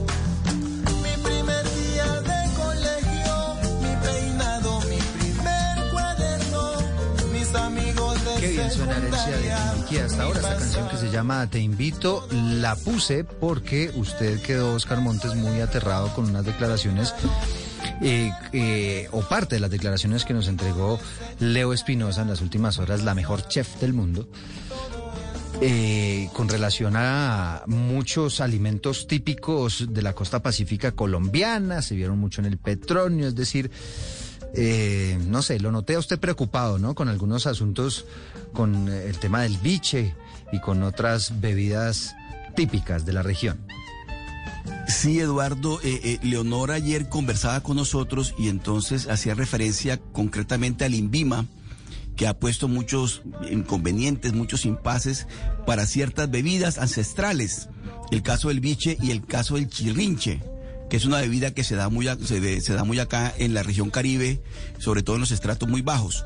Y son bebidas ancestrales, eh, Eduardo, que está demostrado que causan mucho daño al organismo por su gran contenido de alcohol. Y eso ha llevado a las autoridades, muchas veces ocurre en Barranquilla todavía, por ejemplo, que en épocas de carnaval decomisan muchas bebidas de este tipo que se preparan, se preparan en alambiques por allá en unas, en unas zonas muy apartadas de la ciudad. Y es una bebida que consume mucho el, el- sector muy, muy, muy popular, en sectores muy populares. Pero lo que me llama la atención, Eduardo, fue la declaración de la ministra Patricia Ariza, la ministra de Cultura, eh, a propósito de lo de que hubo en Cali el, el, el petróleo. Y allí la ministra le dice a la policía que no puede seguir decomisando bebidas ancestrales refiriéndose al biche.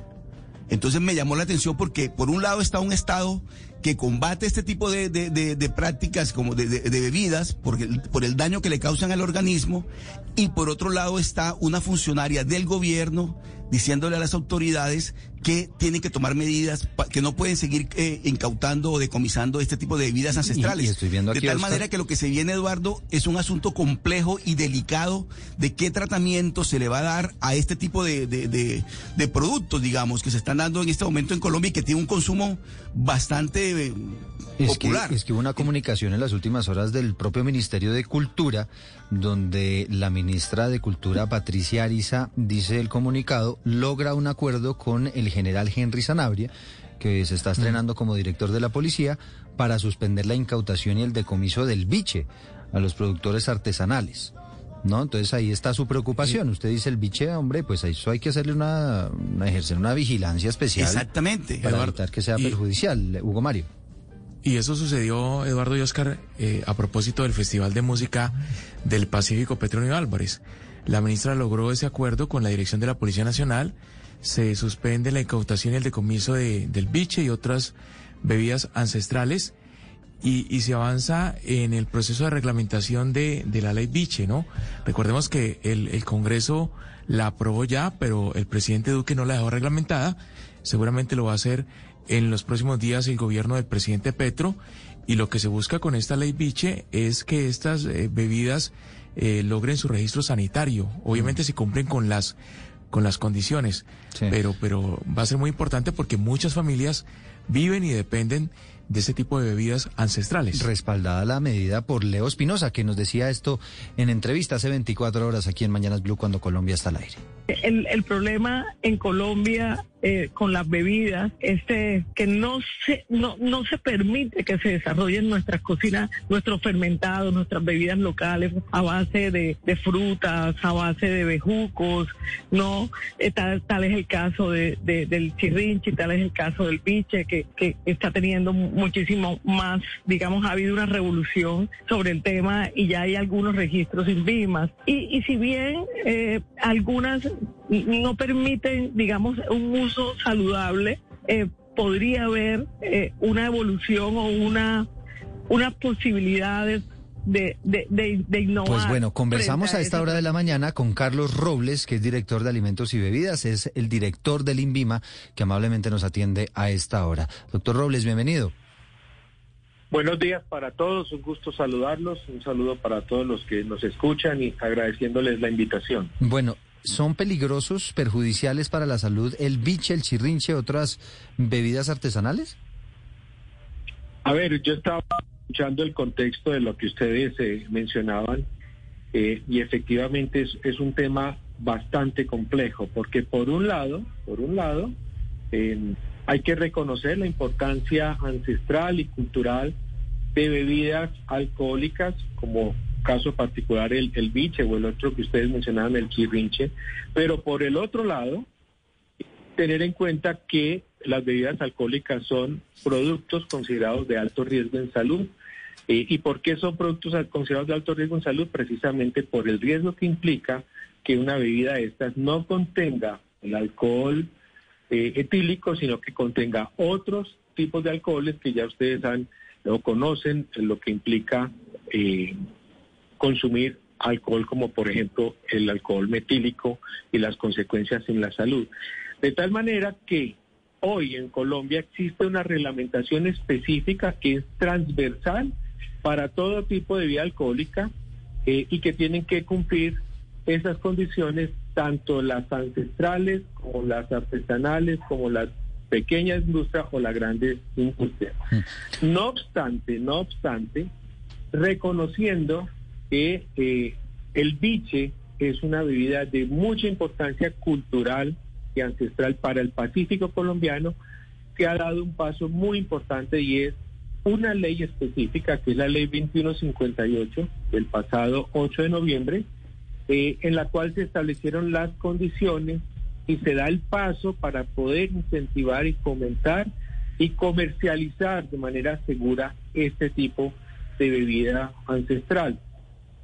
Dentro de dicha ley se establecía la necesidad de establecer o, de reglamentar desde el punto de vista sanitario cuáles son las condiciones de producción, unas condiciones sanitarias mínimas que aseguren al consumidor su salud. Eh, y en ese trabajo hemos venido eh, eh, avanzando rápidamente con el Ministerio de Salud. La propuesta técnica ya está en manos del Ministerio de Cultura y esperamos que en los próximos días salga a consulta pública nacional. ¿Y esto, Eh, ¿Y esto, doctor Robles, aplicaría únicamente para el biche o para otras bebidas también ancestrales? únicamente, esta ley es únicamente para, para el biche. Digamos que en el país, eh, tal como ustedes lo mencionan, amerita o es necesario poder involucrar y avanzar en otro tipo de bebidas ancestrales, eh, pero puntualmente el caso, digamos, está resuelto de alguna manera puntualmente para el biche. Y esto lo que significa, doctor Robles, es que ustedes como INVIMA entrarían a, a- a- a hacer- a ejercer como una especie de certificación de que es eh, mm, sano, no, no, no voy a decir sano, pero que uno puede beber esa el, el biche con tranquilidad. Correcto. Eh, La ley establece eh, que el INVIMA va a otorgar un registro sanitario eh, especial con una nomenclatura especial que eh, identifica puntualmente artesanal, étnica y inclusive va a ser gratuita, va a ser, va a ser gratuita para eh, la- estas comunidades del Pacífico. Pero para poder otorgar ese registro sanitario, por supuesto, se tienen que establecer esas condiciones sanitarias mínimas que se deben cumplir para dar cuenta sobre eh, la seguridad del producto. Señor, Otro tema eh, que es bien importante, eh, discúlpeme, sí, es ya que la ley previó que el Ministerio de Cultura va a, a- a- a definir en cuáles son, en, en unos eventos culturales, como por ejemplo el pasado, eh, la, de la semana pasada, el Petronio Álvarez en Cali, y en estos eh, eventos culturales masivos se va a permitir la comercialización del biche eh, sin registro sanitario por durante cinco años, a partir de noviembre del año pasado, para precisamente incentivar y fomentar el desarrollo cultural y económico de las comunidades del Pacífico que producen biche. Sí, señor Robles, a ver, es que los eh, tengo una inquietud porque todos los eventos que estamos comentando, culturales, etcétera, tienen un carácter recreativo, pero algunas de estas bebidas, eh, no solamente chi- chirrincho y biche, también por ejemplo la rechona, hay una cantidad de de bebidas que se usan también en rituales ancestrales, es decir, que tiene que ver con lo que es sagrado para algunas comunidades étnicas y que puede ser más difícil acceder a esos espacios porque a veces son espacios íntimos. Entonces, le quisiera preguntar por esos pequeños productores que hacen estas bebidas y que las hacen no, digamos, para estos grandes eventos, sino para espacios más íntimos, ellos qué tendrían que presentar o cómo podrían hacer para llegar a, ser avalados y, y- también tener porque ellos lo que necesitan también es una estandarización del producto en términos de que siempre le echan la misma cantidad de, de alcohol, de que siempre, eh, no sé, que siempre usan los mismos ingredientes. Esos pequeños productores, ¿qué podrían hacer? La ley también estable- prevé que para esos espacios eh, allá a nivel local, cuales no se va a comercializar el biche, sino que va a ser de autoconsumo, digámoslo de alguna manera, no, no van a, no se les va a exigir el registro sanitario, pero para eventos masivos eh, y para la comercialización en todo el territorio nacional sí van a, sí necesitan la obtención de registro sanitario y que repito va a ser gratuito, de tal manera que es una ayuda enorme para el desarrollo económico, pero para el autoconsumo, digamos, allá a nivel local, no se va a exigir el resto sanitario. Y ahí es un llamado en el que siempre hacemos y es sobre la corresponsabilidad, la responsabilidad que deben tener todos y la conciencia de los productores en el proceso de, elaboración de la bebida para asegurar que por lo menos lo que se va a consumir es el alcohol etílico y no van a ser otro tipo de alcoholes que van a generar un riesgo enorme a la salud. Sí, entiendo, doctor Robles, pues que eso todavía no ha entrado en vigor, ¿no? Usted nos está, nos está hablando de unas medidas que van a entrar en vigor próximamente, pero entonces, ¿por qué desde ya la ministra de Cultura, Patricia Ariza, pues anuncia ese pacto con el director de la policía para suspender la incautación y el decomiso del biche? Precisamente porque en eventos culturales como el de la Petronio Álvarez prácticamente se comercializa eh, el biche eh, eh, y seguramente fue un llamado a que las, eh, las autoridades de policía pues evitaran el tipo de incautación para, para el producto, para el biche de manera puntual. eh, eh, pero como lo mencionaba también, yo creo que muy pronto se van a tener ya la reglamentación Sí. específica y se va a poder avanzar en, en- en los Pero- pero si no es- Los si- sanitarios Si no es un Sí. producto seguro, doctor Robles, si no es un producto seguro por ahora, mientras ustedes no emiten las certificaciones y demás, ¿tendría entonces que el INVIMA en este caso emitir una especie de alerta, como lo hacen con otros productos que pueden ser perjudiciales para la salud? No, pero yo, creo que creo que la pregunta es muy importante porque eh, este proceso de construcción de la reglamentación, nosotros en el INVIMA hemos tomado un número importante de muestras de biche precisamente para hacer una caracterización y eso hace parte, digamos, de los requisitos sanitarios que estamos, que se trabajaron con el Ministerio de Salud y hemos identificado que el, producto, eh, en términos generales, no tiene un riesgo para la salud. Tiene un, componente de alcohol etílico que es el, el- que el que debería tener, eh, de tal manera que digamos que ahí en términos generales podría decir que no implica un riesgo de la salud en este momento, pero pues por supuesto eh, eh, debemos avanzar y, y- ahí lo llamado que siempre hacemos es la conciencia de los de los productores y los y los comercializadores de este tipo de bebidas. Pero, pero doctor Robles, eh, entonces, para que quede claro, en, en resumen, y usted me dice si me equivoco, hoy el biche se puede comercializar en los festivales, como el Petronio, pero no se puede, por ejemplo, vender en, en bares, en licoreras, o no se puede eh, hacer del biche una especie de, de producto industrial que se pueda vender es- en estanterías de supermercados. Eso hoy no es posible. Correcto, usted lo, ha expresado y, y la apuesta que se tiene con la ley del biche, como se conocen eh, de manera eh, normal o de manera común la ley del biche, lo que prevé es que precisamente se logre superar ese, esa dificultad que se ha tenido históricamente como que era que la reglamentación general de bebidas alcohólicas no permitía eh, la obtención de un registro sanitario para productores artesanales de biche, eh, pueda superarse esa barrera y pueda llegar fin a la comercialización abierta en todo el territorio de este tipo de bebidas. Por ahora, lo que sí se permite es la comercialización de biche en espacios culturales como el Petrono Álvarez u otros que el Ministerio de Cultura defina durante cinco años, periodo durante el cual pues, se tiene que ir dando esa transición. Y lo otro es, ya pronto saldrá el reglamento sanitario específico que deben cumplir desde el punto de vista sanitario en la, en la producción y en la elaboración del biche los, eh, los productores del biche y puedan obtener el registro sanitario. Doctor Roble, le pregunto por otra bebida que también se consume mucho, el chirrinche. ¿Esa bebida tampoco tiene registro sanitario o, o también se está tramitando o definitivamente la única bebida ancestral que va a tener el registro sanitario del INVIMA va a ser el biche? Por ahora la única con la que se ha logrado avanzar es con el biche.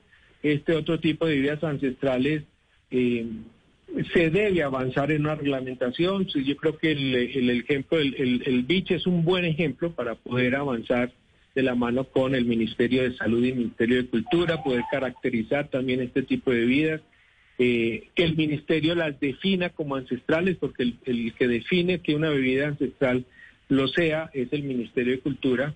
Creo que pues el, el, el paso del biche es un buen paso para que en Colombia se pueda avanzar en la, en la legalidad, digamos, de bebidas ancestrales como el caso del chirrinchi. Son las 11 de la mañana, 49 minutos. Pues, doctor Carlos Robles, director del INVIMA, gracias por habernos acompañado, habernos aclarado todos estos asuntos. Bueno, ustedes muy amables por la invitación y un feliz día para todos. Le va a tocar pronto, Hugo Mario, invitarnos a Mediecita de Biche, entonces.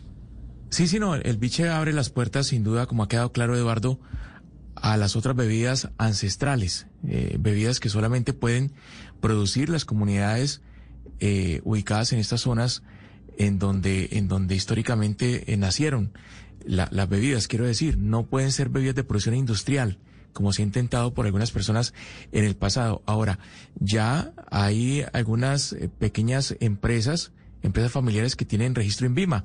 Aquí antes del Petronio Eduardo, recuerde cuando entrevistamos a, a una comerciante que venía de Guapi, Cauca, ella ya contaba con el registro en Vima. ¿Cómo Y olvidarlo? lo vendió. claro, eh, hizo recomendaciones importantes a Gonzalo y a Oscar. ella tiene registro en Vima y bebía, vendía su, su biche y los derivados del biche, que son el, el arrechón y otros, con registro en Vima. Hugo Mario, usted que es el experto en estos temas, Hugo Mario, eh, el tema del biche, ¿qué tal? Eh, ¿Eso es más aguardiente, más ron? Eh, o sea, eh, ¿el biche qué viene siendo exactamente? O sea, para que entendamos un poquito. ¿Qué le echan a eso, Ese- mejor dicho, más o menos? Es el jugo de la Sí, caña. ¿eso Oscar. contiene? No, ese, ese es el Ah, jugo de la ¿es caña, caña? yo. Fermentado. Sí, claro, sí, o sea, claro, exactamente. Aguardiente.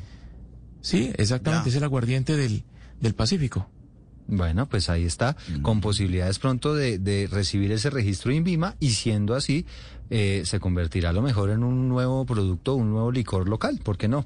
Colombiano, típico colombiano. Son las 11 de la mañana, 51 minutos, ya hablamos de cine.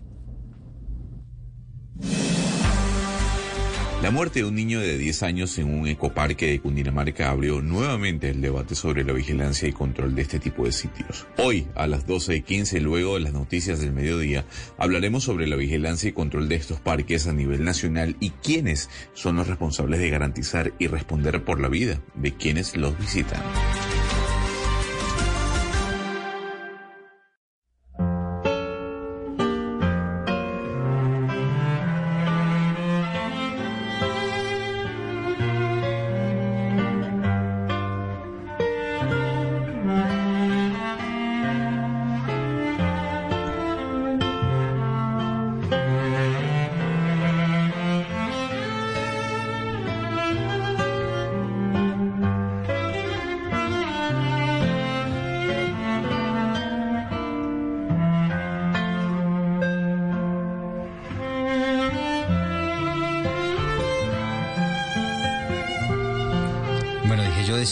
Vamos a hablar es de música, mi querido Gonzalo. De música, don Eduardo, ¿usted se considera músico? Porque toca el instrumento, ¿no? No, pues digamos que hay algo, algo empírico, pero no músico como tal, no. Músicos de carrera es otra cosa. Pero vamos a suponer que a usted le gusta la música. ¿Le gusta la música clásica? Sí, sí, sí, me parece agradable. A mí me ¿Sí le gusta, gusta? toda la música, ¿sabes? Es raro lo que no me ¿En gusta. serio? Sí, sí, sí.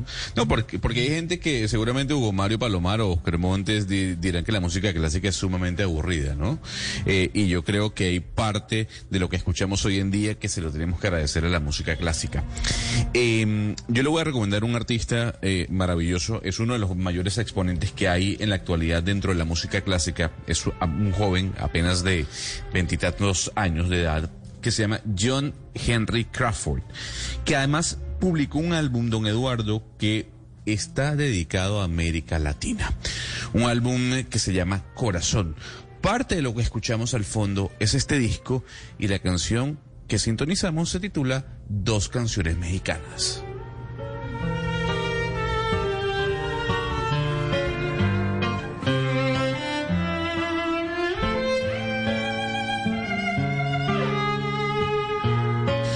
Conversamos con John Henry Crawford, don Eduardo, que es además un, un artista violonchelista que le, le recomiendo para sus hijos, para que disfruten de música tranquila, sobre todo en horas de la noche.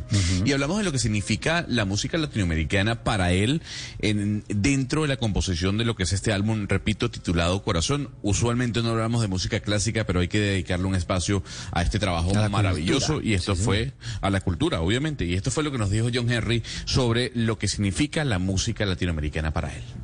Um, sí, pues mi, mi objetivo con este álbum era llevar al oyente a un viaje, no solo a través de América Latina, sino también a través del tiempo. Eh, Porque el, el programa abarca más de 140 años de música, desde Manuel Ponce de México y Héctor Villalobos de Brasil hasta Leo Brauer de Cuba.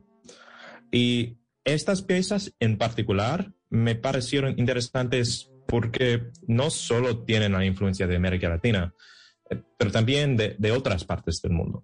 Mi opinión muestran una mezcla muy, muy diversa de estilos dentro de un mismo compositor. Por ejemplo, Astor Piazzolla ah, nació en Argentina, pero sus antepasados eran de Italia y estudió con Nadia Boulanger, una compositora francesa. Y también vivió en, aquí en Nueva York durante muchos años en su infancia. Y, pero se basó en el tango también. E- Entonces, se pueden ver y escuchar en esta persona muchas influencias diferentes. Así que estas piezas para mí ah, resaltan la gran variedad de estilos que uno puede encontrar en la rica cultura, no solo de un país, pe- pero todos los países en, en América Latina.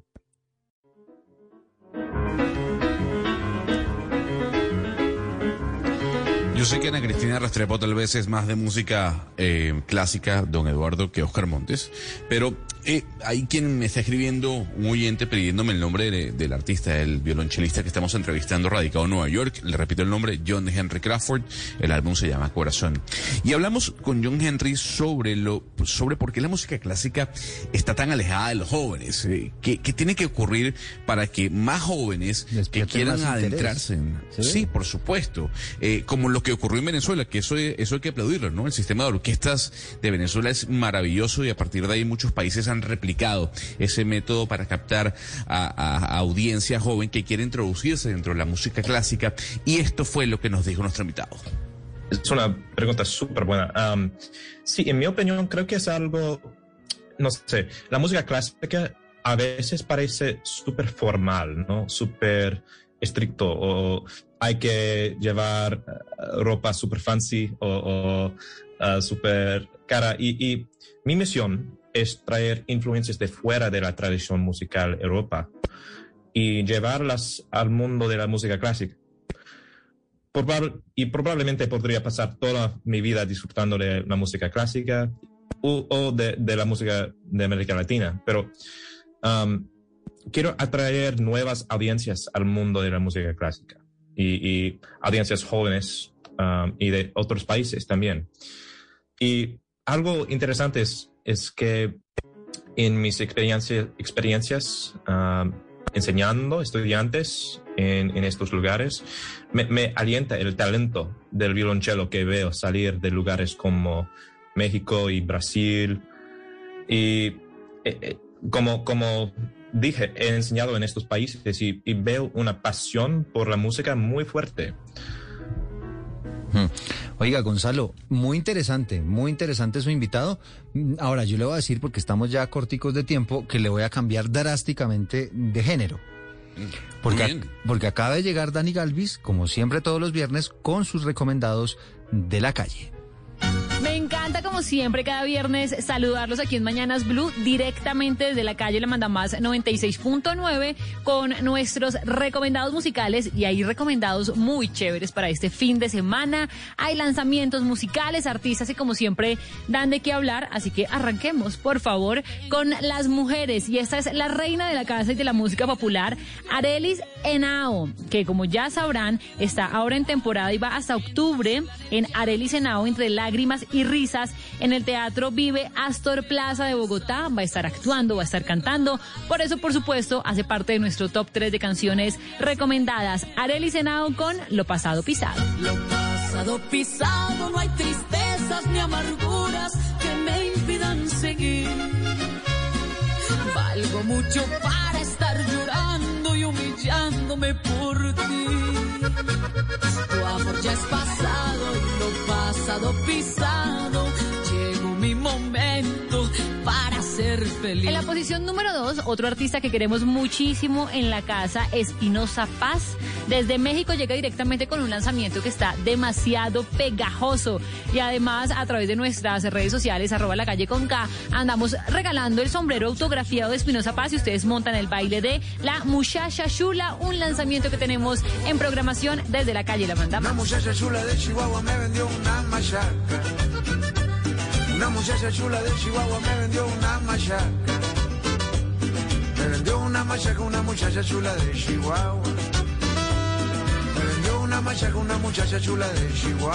Y en la posición número uno, en la casa, pero además en junta, en colaboración con artistas de regional mexicano, me encanta Camilo, que llega desde su álbum, que anda ya promocionando de adentro para afuera, con Alaska. Se juntaron con el grupo Firme, una canción muy interesante, sexto adelanto de esta producción que viene realizando Camilo, una canción apenas para este fin de semana. Entonces, Camilo con Alaska, el grupo Firme, esa canción que nos encanta, recomendado desde la casa. Me preguntaron que cuál era mi cerveza favorita. Y yo contesté, y yo contesté, cervezado por su boquita. Luego me dijeron no hay cerveza, como te gusta el tequila.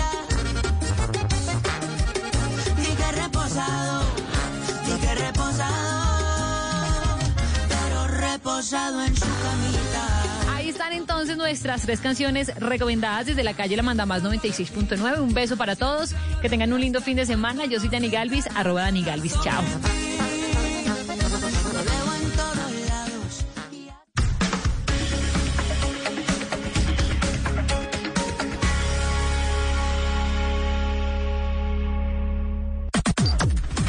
Las noticias del mediodía en Mañanas Blue. Y a las 12 en punto del mediodía les actualizamos información. A esta hora, noticias en Blue Radio. Se siguen conociendo nombramientos del gobierno de Gustavo Petro. Se firmó el decreto que oficializa al hijo de un cacique liberal como viceministro del Interior. ¿De quién se trata? Santiago Rincón.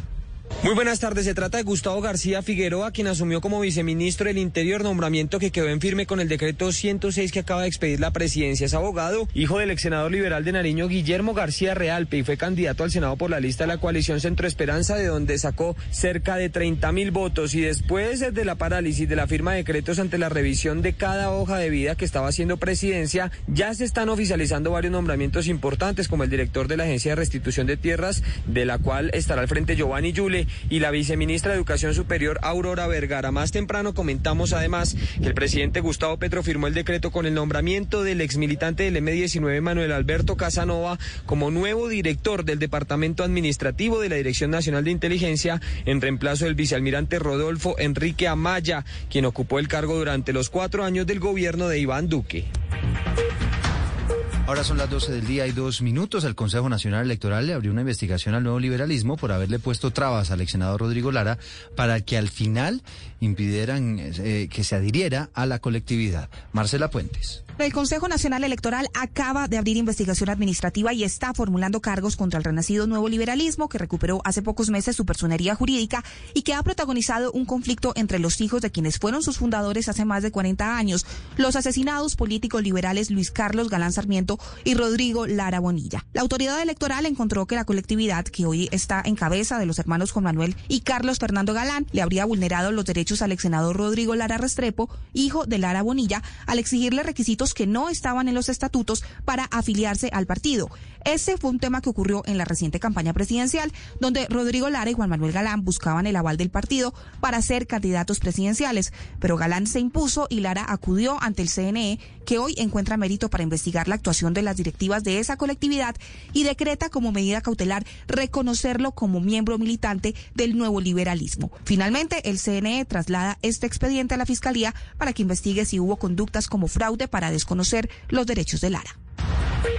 Ahora son las 12 del día, tres minutos. Hoy será acusado formalmente Francisco Luis Correa, señalado de haber sido el cerebro detrás del asesinato del fiscal paraguayo Marcelo Pechi. Catalina Vargas. Según la fiscalía, Francisco Luis Correa, señalado de ser el articulador del asesinato del fiscal Marcelo Pechi, fue la persona que planeó el crimen, buscó a los sicarios y posteriormente les pagó una suma de 500 mil dólares por este asesinato. Hay que señalar que de acuerdo con las investigaciones de la fiscalía, Francisco Luis Correa fue el encargado de coordinar toda esta acción criminal, proporcionar el arma de fuego, el dinero y los equipos celulares en la ciudad de Cartagena para que los sicarios pudiesen asesinar a este fiscal paraguayo. Ahora son las 12 del día, cuatro minutos. Recompensa de 20 millones de pesos están ofreciendo las autoridades mmm, para encontrar a los responsables del asesinato de las cuatro personas que aparecieron en la autopista norte de Bogotá en una camioneta Toyota Prado, en un hecho evidentemente escabroso. Lo último, José Luis Pertus. Pues Eduardo, lo ha anunciado la Policía Metropolitana de Bogotá, que junto con la Fiscalía hasta ahora evalúa la trazabilidad de cámaras del sector, allí en la autopista norte, en el C4, en el Centro de Comando, eh, Control y Cómputo de Comunicaciones de Bogotá, al occidente de la ciudad, justamente se está haciendo esa trazabilidad para mirar el recorrido de esa camioneta Toyota Prado, que sigue indagándose, por supuesto, sobre el SOAT, sobre los antecedentes que, antecedentes que tenía el dueño, que ya apareció en España. Recuerde usted esta persona que había sido vinculada con la propiedad del vehículo. Y lo que se está tomando por ahora por parte de la Fiscalía son testimonios de personas que hayan visto llegar justamente esta camioneta. Aparte de las recompensas, se da para buscar a los responsables, presuntos responsables, y poderles hacer la imputación de cargos en las próximas horas. Pero por ahora la Fiscalía avanza es en trazabilidad de cámaras desde el C4, minuto a minuto de cómo fue el recorrido. Gracias, José Luis. La Defensoría del Pueblo lanza una alerta por el desplazamiento de más de un centenar de familias campesinas en el Magdalena Medio por enfrentamientos entre el Clan del Golfo y el ELN. Javier Rodríguez. La disputa por el territorio y el control del tráfico de cocaína entre el Clan del Golfo y el ELN en la serranía de San Lucas ha provocado un desplazamiento de más de 120 familias campesinas a los sectores urbanos de los municipios de Montecristo, Morales, Santa Rosa y San Pablo en el sur de Bolívar. El defensor del pueblo de la región del Magdalena Medio, Didier Rodríguez, afirmó que también hay familias confinadas en caseríos. Le hemos pedido a la fuerza pública presencia en el territorio para que se recobre la tranquilidad de estas familias. También a las diferentes instituciones para que ejerzan acciones que permitan el restablecimiento y el retorno de estas familias. La Defensoría del Pueblo y la UNO visitarán los territorios afectados por los enfrentamientos entre los grupos armados ilegales en la zona del Magdalena Medio. Son las 12 del día, 6 minutos. La directora de la Unidad de Búsqueda de Personas Desaparecidas, Luz Marina Monzón, se reunió con el ministro de la Defensa, Iván Velázquez desde que se creó la entidad, estaba buscando una reunión de alto nivel con el gobierno. Mateo Piñeros. Sí, Eduardo, buenas tardes. Y es que lo que ha dicho Luz Marina Monzón, directora de la unidad de búsquedas, que han tenido algunas dificultades para cumplir a cabalidad con su función debido a que no tienen acceso, por ejemplo, a la información de las personas desaparecidas que pertenecían a la fuerza pública, es decir, a la policía y al ejército. Esta fue, digamos, una de esas eh, dificultades o desafíos que le planteó Monzón a Iván Velázquez en la reunión que sostuvieron durante durante esta mañana y con la cual esperan, dice Monzón, que durante este gobierno tengan más acceso a esta información para poder hallar a los desaparecidos en el marco del conflicto que pertenecen a la fuerza pública. Esto fue lo que dijo las personas que son miembros de la fuerza pública cuyas familias, aunque hayan sido declaradas estas personas presuntamente muertas, las familias siguen buscándolas. Poder tener y que la puerta se abra para poder tener un diálogo con estas familias y hacer un proceso de búsqueda con ellas. Asimismo, el presidente de la JEP, magistrado Eduardo Cifuentes, sostuvo una reunión con el ministro de Justicia, Néstor Osuna, la tercera reunión que sostiene Cifuentes con funcionarios del gobierno Petro. En este encuentro se habló sobre los retos que tiene la justicia restaurativa para lograr consolidar la paz en Colombia. En el sur de Bogotá están buscando a un taxista que atropelló y mató a un joven, Felipe García. Fue exactamente en la carrera 79A con 35 Sur. Esto es el barrio Francisco José de Caldas de la localidad de Kennedy. Una joven alertó a las autoridades de que había un cuerpo sin vida en plena vía pública y según contó la testigo a la policía, la víctima era Camilo García de 31 años, quien fue atropellado por un taxista, mismo que una vez ocurridos los hechos dejó abandonado a este joven a su suerte y quien murió segundos después. Habla el mayor Luis Acosta, comandante de la estación de policía de Kennedy. En estos momentos estamos con todas las labores investigativas de poder establecer con cámaras de pronto las placas de este vehículo para poder identificar la persona.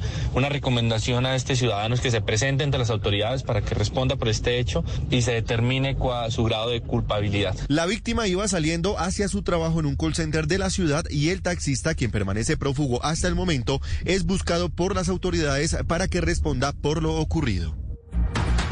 En Villavicencio, las autoridades cerraron una clínica de cirugía estética donde fue operada una mujer de 30 años que murió después del procedimiento. Carlos Andrés Pérez.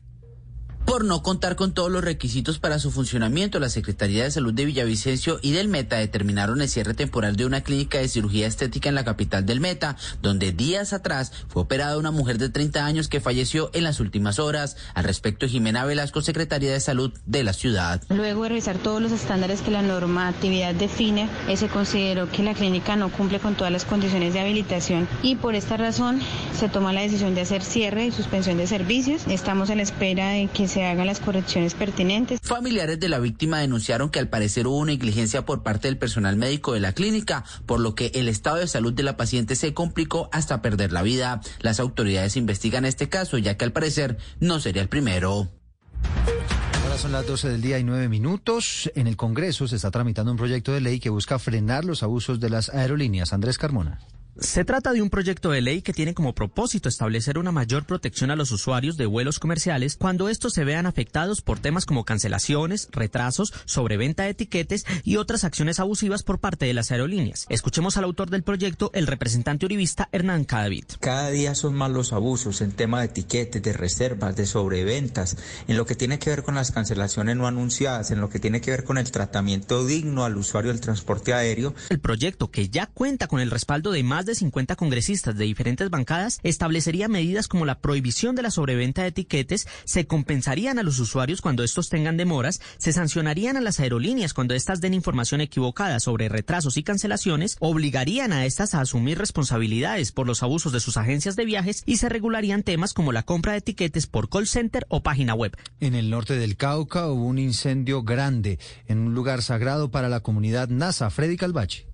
Las autoridades indígenas iniciaron las investigaciones para establecer si hubo manos criminales comprometidas en el incendio de esta vivienda denominada como tulpa, utilizada por la comunidad NASA para realizar rituales sagrados de acuerdo a sus usos y costumbres. Las autoridades indígenas del resguardo de Canoas, eso es en el municipio de Santander de Quilichao, denunciaron que en las últimas horas fue incinerado uno de los sitios sagrados o sitios rituales del pueblo NASA de este territorio que pertenece también a las 22 autoridades que agrupan la Asociación de Cabildos Indígenas del Norte del Cauca. Hace preocupación puesto que lo sucedido afecta a la cultura y a la cosmovisión de los pueblos indígenas, en este caso el norte del departamento del Cauca, y no deja de ser un hecho bastante grave. Según Mauricio Capax, no es el primer sitio sagrado que es incinerado en el departamento del Cauca. Ahora son las 12 del día, 11 minutos. Llegan las noticias del mundo. La Agencia Europea de Medicamentos recomendó el uso intradérmico de la vacuna contra la viruela del mono, en lugar de como inyección subcutánea, con el objetivo de usar una dosis menor y así poder vacunar a más personas. Esto está muy técnico, Lucas San Pedro no lo explica. Sí, señor, esto se da luego de un ensayo en el que participaron 500 personas y en el que los receptores de la inyección por vía intradérmica recibieron una quinta parte de los que recibieron la dosis subcutánea, pero ambos produjeron niveles de anticuerpos similares. Esta recomendación aplica solamente para la vacuna Invanex y será una medida temporal debido al suministro limitado que hay actualmente de la vacuna. Anteriormente se estaba aplicando como dosis subcutánea, Eduardo, es decir, debajo de la piel y ahora la inyección será eh, intradérmica, es decir, administrada justo debajo de la capa superior de la piel. La agencia dice que esta nueva estrategia permitiría vacunar a cinco veces más personas con el suministro actual de vacunas, en especial grupos de riesgo y trabajadores de la salud. La Comisión Europea autorizó la vacuna de Invanex en el año 2013 contra la viruela y el pasado mes de julio, tras un análisis de efectividad, se confirmó que la autorización podía extenderse también para la viruela del mono, Eduardo. La noticia deportiva. Tiene que ver con el comienzo de la vuelta a España que ha comenzado hoy en Países Bajos. Rubén Darío Arcila Rubencho. Cómo no, estamos en Utrecht, en el corazón de los Países Bajos, una ciudad de, mucha historia en la iglesia. Y aquí estamos justamente repicando, volando campanas con el equipo del Grupama que coloca el mejor tiempo hasta el momento. El Grupama es el equipo de Thibaut Pinot. Está por pasar en la mitad del camino el Education First con el segundo guarismo. El conjunto más latinoamericano porque lleva a Rigoberto Urán, a Caicedo el ecuatoriano y está Esteban Chávez por partir el Loto Saudal, el de Tomás de Jan, Héctor Jaime Pinilla. Rubencho arrancó la Vuelta a España, esta que ganó Lucho Herrera en 1987 y que este año se vino sin Nairo Quintana, pero con Rigoberto. Ahí está corriendo este gran corredor antioqueño. Está ganando el Grupama 25-18-88. Su tiempo lo registra a 55 kilómetros 500 metros por hora. Es contrarreloj por equipos en territorio de los Países Bajos. El equipo favorito partirá a las 12 eh, y 58 minutos. Es el equipo del Jumbo Vilma, el casi seguro ganador que tiene a Primos Rogli, Eduardo Affini, Rohan Dennis, Robert Yesine, entre otros, eh, parte en este momento. El Loto y haber esperados entonces a Buitrago en mitad del camino que iba con el Bahrein será otra noticia importante de la que, estaremos a la expectativa, mi querido Héctor Jaime. Venga. Y el tiempo del Education First de Rigoberto Urán, que será un tiempo importante. El Movistar en punto medio no hace buen tiempo. No hace buen tiempo el Arkea. Arkea, ¿será que le hace falta Nairo Quintana? Aquí estamos, entre los mejores del mundo. Bicicletas de alta tecnología, lenticular atrás, perfil alto adelante, manubrio aerodinámico. Volveremos con el final de esta etapa. Se inicia la Vuelta a España. Contrarreloj por equipos. Y vamos el campanario de Utrecht. ¿Por quién vuelan las campanas en el día de hoy? Volveremos en un instante con el remate de este tramo inicial de la ronda española. Las principales tendencias en redes sociales. Nuevamente es tendencia en Colombia la cantante Marvel, que tuvo hace un par de días que recular de afirmaciones injuriosas en contra de la vicepresidenta Francia Márquez. En esta ocasión no se quedó callada y la víctima de sus trinos fue el alcalde de Cali, Jorge Iván Ospina. A Cali no le cabe un hueco más, escribió una usuaria en Twitter, a lo que la cantante Marvel respondió tienen a uno gobernando. No para de cazar peleas Marvel en redes sociales.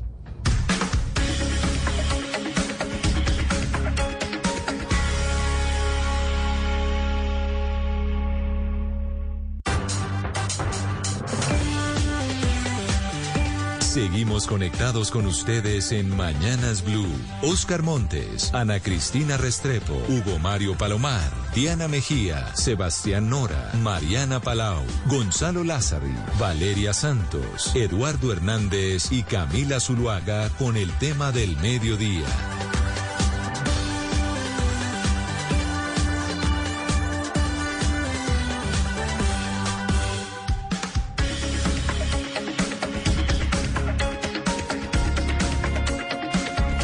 Son las 12 del día, 16 minutos. Bienvenidos a nuestro espacio central. Aquí los estamos acompañando desde Mañanas Blue cuando Colombia está al aire. Se pueden conectar también a través de nuestro Facebook Live. Ahí también nos vemos para que ustedes eh, pues hagan presencia en lo que va a ser nuestro tema central, que hoy tiene que ver con una alerta que se ha encendido por un episodio que ocurrió, porque hay coyuntura, evidentemente, con la muerte de este niño de 10 años en un ecoparque en la mesa con Dinamarca, pero que nos habla de esos muchos accidentes que han ocurrido también en otras oportunidades, en una serie de atracciones en parques turísticos, en, lugares de diversiones. Y esa es la razón por la cual pues queremos conversar de todos estos asuntos para saber quiénes son los que rondan esos parques eh, de diversiones, estos ecoparques, estos lugares donde hay atracciones, donde evidentemente se podría correr algún riesgo. Esa es la razón por la cual hemos invitado a Ángela Díaz, ella es directora de ACOLAP, que es la Asociación Colombiana de Atracciones y Parques de Diversiones. Doctora Díaz, señora Díaz, gracias por acompañarnos y por estar con nosotros. Muy buenas tardes ya. Eh, gracias por esta invitación para hablar un poco de nuestro sector eh, y un gusto compartir con la audiencia que tienen a esta hora. Y también nos acompaña a esta hora Santiago Tres Palacios, que es abogado penalista y es un hombre pues que ha tenido varios casos relacionados con este tipo de episodios y esa es la razón por la cual también lo hemos invitado para que nos ayude a entender todo este asunto. Eh, abogado Tres Palacios, gracias por estar con nosotros. Eduardo, muy buenos días a usted, a todo el equipo de la mesa que compartimos en esta mañana y sobre todo a los oyentes y esperamos que la información que podamos dar sea útil para ellos. Bueno, la primera gran pregunta que nos estamos haciendo durante toda esta semana, nos la hemos venido haciendo aquí internamente, pero también en los micrófonos, es, mm, doctora Díaz, ¿quién es el que debe vigilar? Pues que estos aparatos, estas atracciones en parques de diversiones, en este caso esa tarabita en ese ecoparque, ¿quién es el encargado, qué entidad de garantizar que eso esté funcionando? Eso es una un problema de sonido. ¿Esa es una pregunta para, para mí? Sí, sí, le preguntaba, pues básicamente quiénes son los que rondan estos parques, quiénes son los encargados de, de ejercer una vigilancia de que estos aparatos estén funcionando en, condiciones, en buenas condiciones, pues que no representen un riesgo para la salud de los usuarios. Bueno, primero me gustaría mencionar que eh, lo sucedido es un hecho lamentable que por fortuna no es lo común que sucede en los parques de diversiones en Colombia ni en el mundo, porque hay unos protocolos de seguridad muy bien establecidos que han cerrado esa brecha y ese riesgo que hay para ir a un parque de diversiones o a un parque de aventura. Eh, Colombia es uno de esos pocos países que cuenta en América Latina con una normatividad tan completa de parques, y aquí estamos hablando de toda la ley 1225, de la resolución 0958, del reglamento técnico, con sus diferentes componentes, y es precisamente esa ley la que le asigna la responsabilidad a las alcaldías de hacer esa tarea de inspección, vigilancia y control. Eh, de hecho, hay una ley del 2017 que menciona que esa tarea de inspección, vigilancia y control se debe llevar a cabo por parte de la autoridad dos veces al año, previo, ojalá, a las temporadas altas, es decir, se han establecido fechas sugeridas para que esas visitas se hagan o en los meses de junio, antes de empezar eh, temporada de mitad de año, o en los meses de noviembre, antes de empezar temporada de diciembre. Mm. Fíjese, eh, señora Díaz, que nosotros le preguntábamos al alcalde de la mesa que esta semana pudimos conversar con él y le decíamos, bueno, pero ¿qué vigilancia usted ejerce sobre este ecoparque donde ocurrió este incidente con el niño? Y él nos decía, no, lo que pasa es que hay ahí como un limbo y, la alcaldía pues está encargada del uso de suelos, de que paguen los impuestos y otros temas, pero decía él que él no era necesariamente el encargado de garantizar o por lo menos de vigilar que la tarabita, que la atracción esté funcionando en buenas condiciones. Por lo que usted me está explicando, creo que el alcalde estaba equivocado. No hay ningún limbo, la ley es sumamente clara, de hecho, de hecho, eh, la ley 1750, espero no estarme equivocando en el número de la ley, es absolutamente clara en eh, recordarle esa responsabilidad a todas las alcaldías. Ese es un trabajo que desde la asociación hemos estado eh, presionando, si se quiere, en el buen sentido, de la mano del Ministerio de Comercio, Industria y Turismo, a quienes les establecimos una cartilla que es casi que une una, un ABC de cómo primero la alcaldía tiene la responsabilidad de vigilar, de expedir el registro de funcionamiento, que es diferente al registro nacional de turismo. El registro de funcionamiento es aquel documento que verifica ocho, ocho, ocho puntos básicos que debe cumplir cualquier parque o cualquier atracción que opere en Colombia y posteriormente ejercer todo este tema de vigilancia y control. Eh, sí, señora Díaz, pero ¿qué pasa si la alcaldía no cumple con esa responsabilidad que tiene de hacer esa tarea de vigilancia? ¿Qué pasa si, por ejemplo, no hace las visitas necesarias, si no expide el registro de funcionamiento, el cual usted nos acaba de detallar qué es, eh, de la manera apropiada? ¿Cuáles son las consecuencias? Creo que el, abogado Tres Palacios nos puede aclarar ese tema, pero claramente es una responsabilidad, es una de esas funciones que debe eh, tener eh, el, ente territorial, el alcalde, eh, debe cumplir en la, alcaldía y para eso él lo puede hacer de diferentes maneras, él puede decir quién le hace ese tema de inspección, vigilancia y control en nombre de la alcaldía. y por supuesto que faltar a una responsabilidad o a una de esas funciones debe tener, debe tener unas consecuencias. No soy yo la persona especializada en ese tema, pero también sí me gustaría mencionar algo. Eh, probablemente en Colombia esa tarea de inspección, vigilancia y control todavía no se ejerce eh, con la frecuencia que nosotros quisiéramos, con la frecuencia que es necesaria, pero eso de ninguna manera exime al operador de la responsabilidad que tiene. Al ser nuestra actividad, la actividad de parques de diversión es una actividad tan especializada, ese operador tiene, la ley le da la potestad de ser autocertificador de sus prácticas. Lo que hace esa, esa posibilidad, lo que le delega al operador es una responsabilidad muy grande de que todo lo que suceda en su parque es responsabilidad de él. Él debe garantizar con el cumplimiento de los protocolos que son protocolos que se basan en, dos actividades fundamentales, la operación de las atracciones y el mantenimiento de esas atracciones, que todo riesgo asociado con esa actividad vaya, vaya disminuyendo. Eso es, eso es muy importante, es un mensaje que permanentemente estamos dando desde la asociación a todas aquellas, eh, primero afiliados, partes afiliados, pero también a todas las eh, eh, personas o entidades en Colombia que se quieran dedicar al negocio de la diversión y el sano esparcimiento, eh, entendido como un parque o una atracción. Claro que sí, señora Díaz. Entonces, abogado Tres Palacios, le traslado la pregunta a usted. Es muy claro entonces que la responsabilidad es de las alcaldías de hacer esa tarea de vigilancia. ¿Cuáles son las consecuencias para las alcaldías que no hagan esa tarea?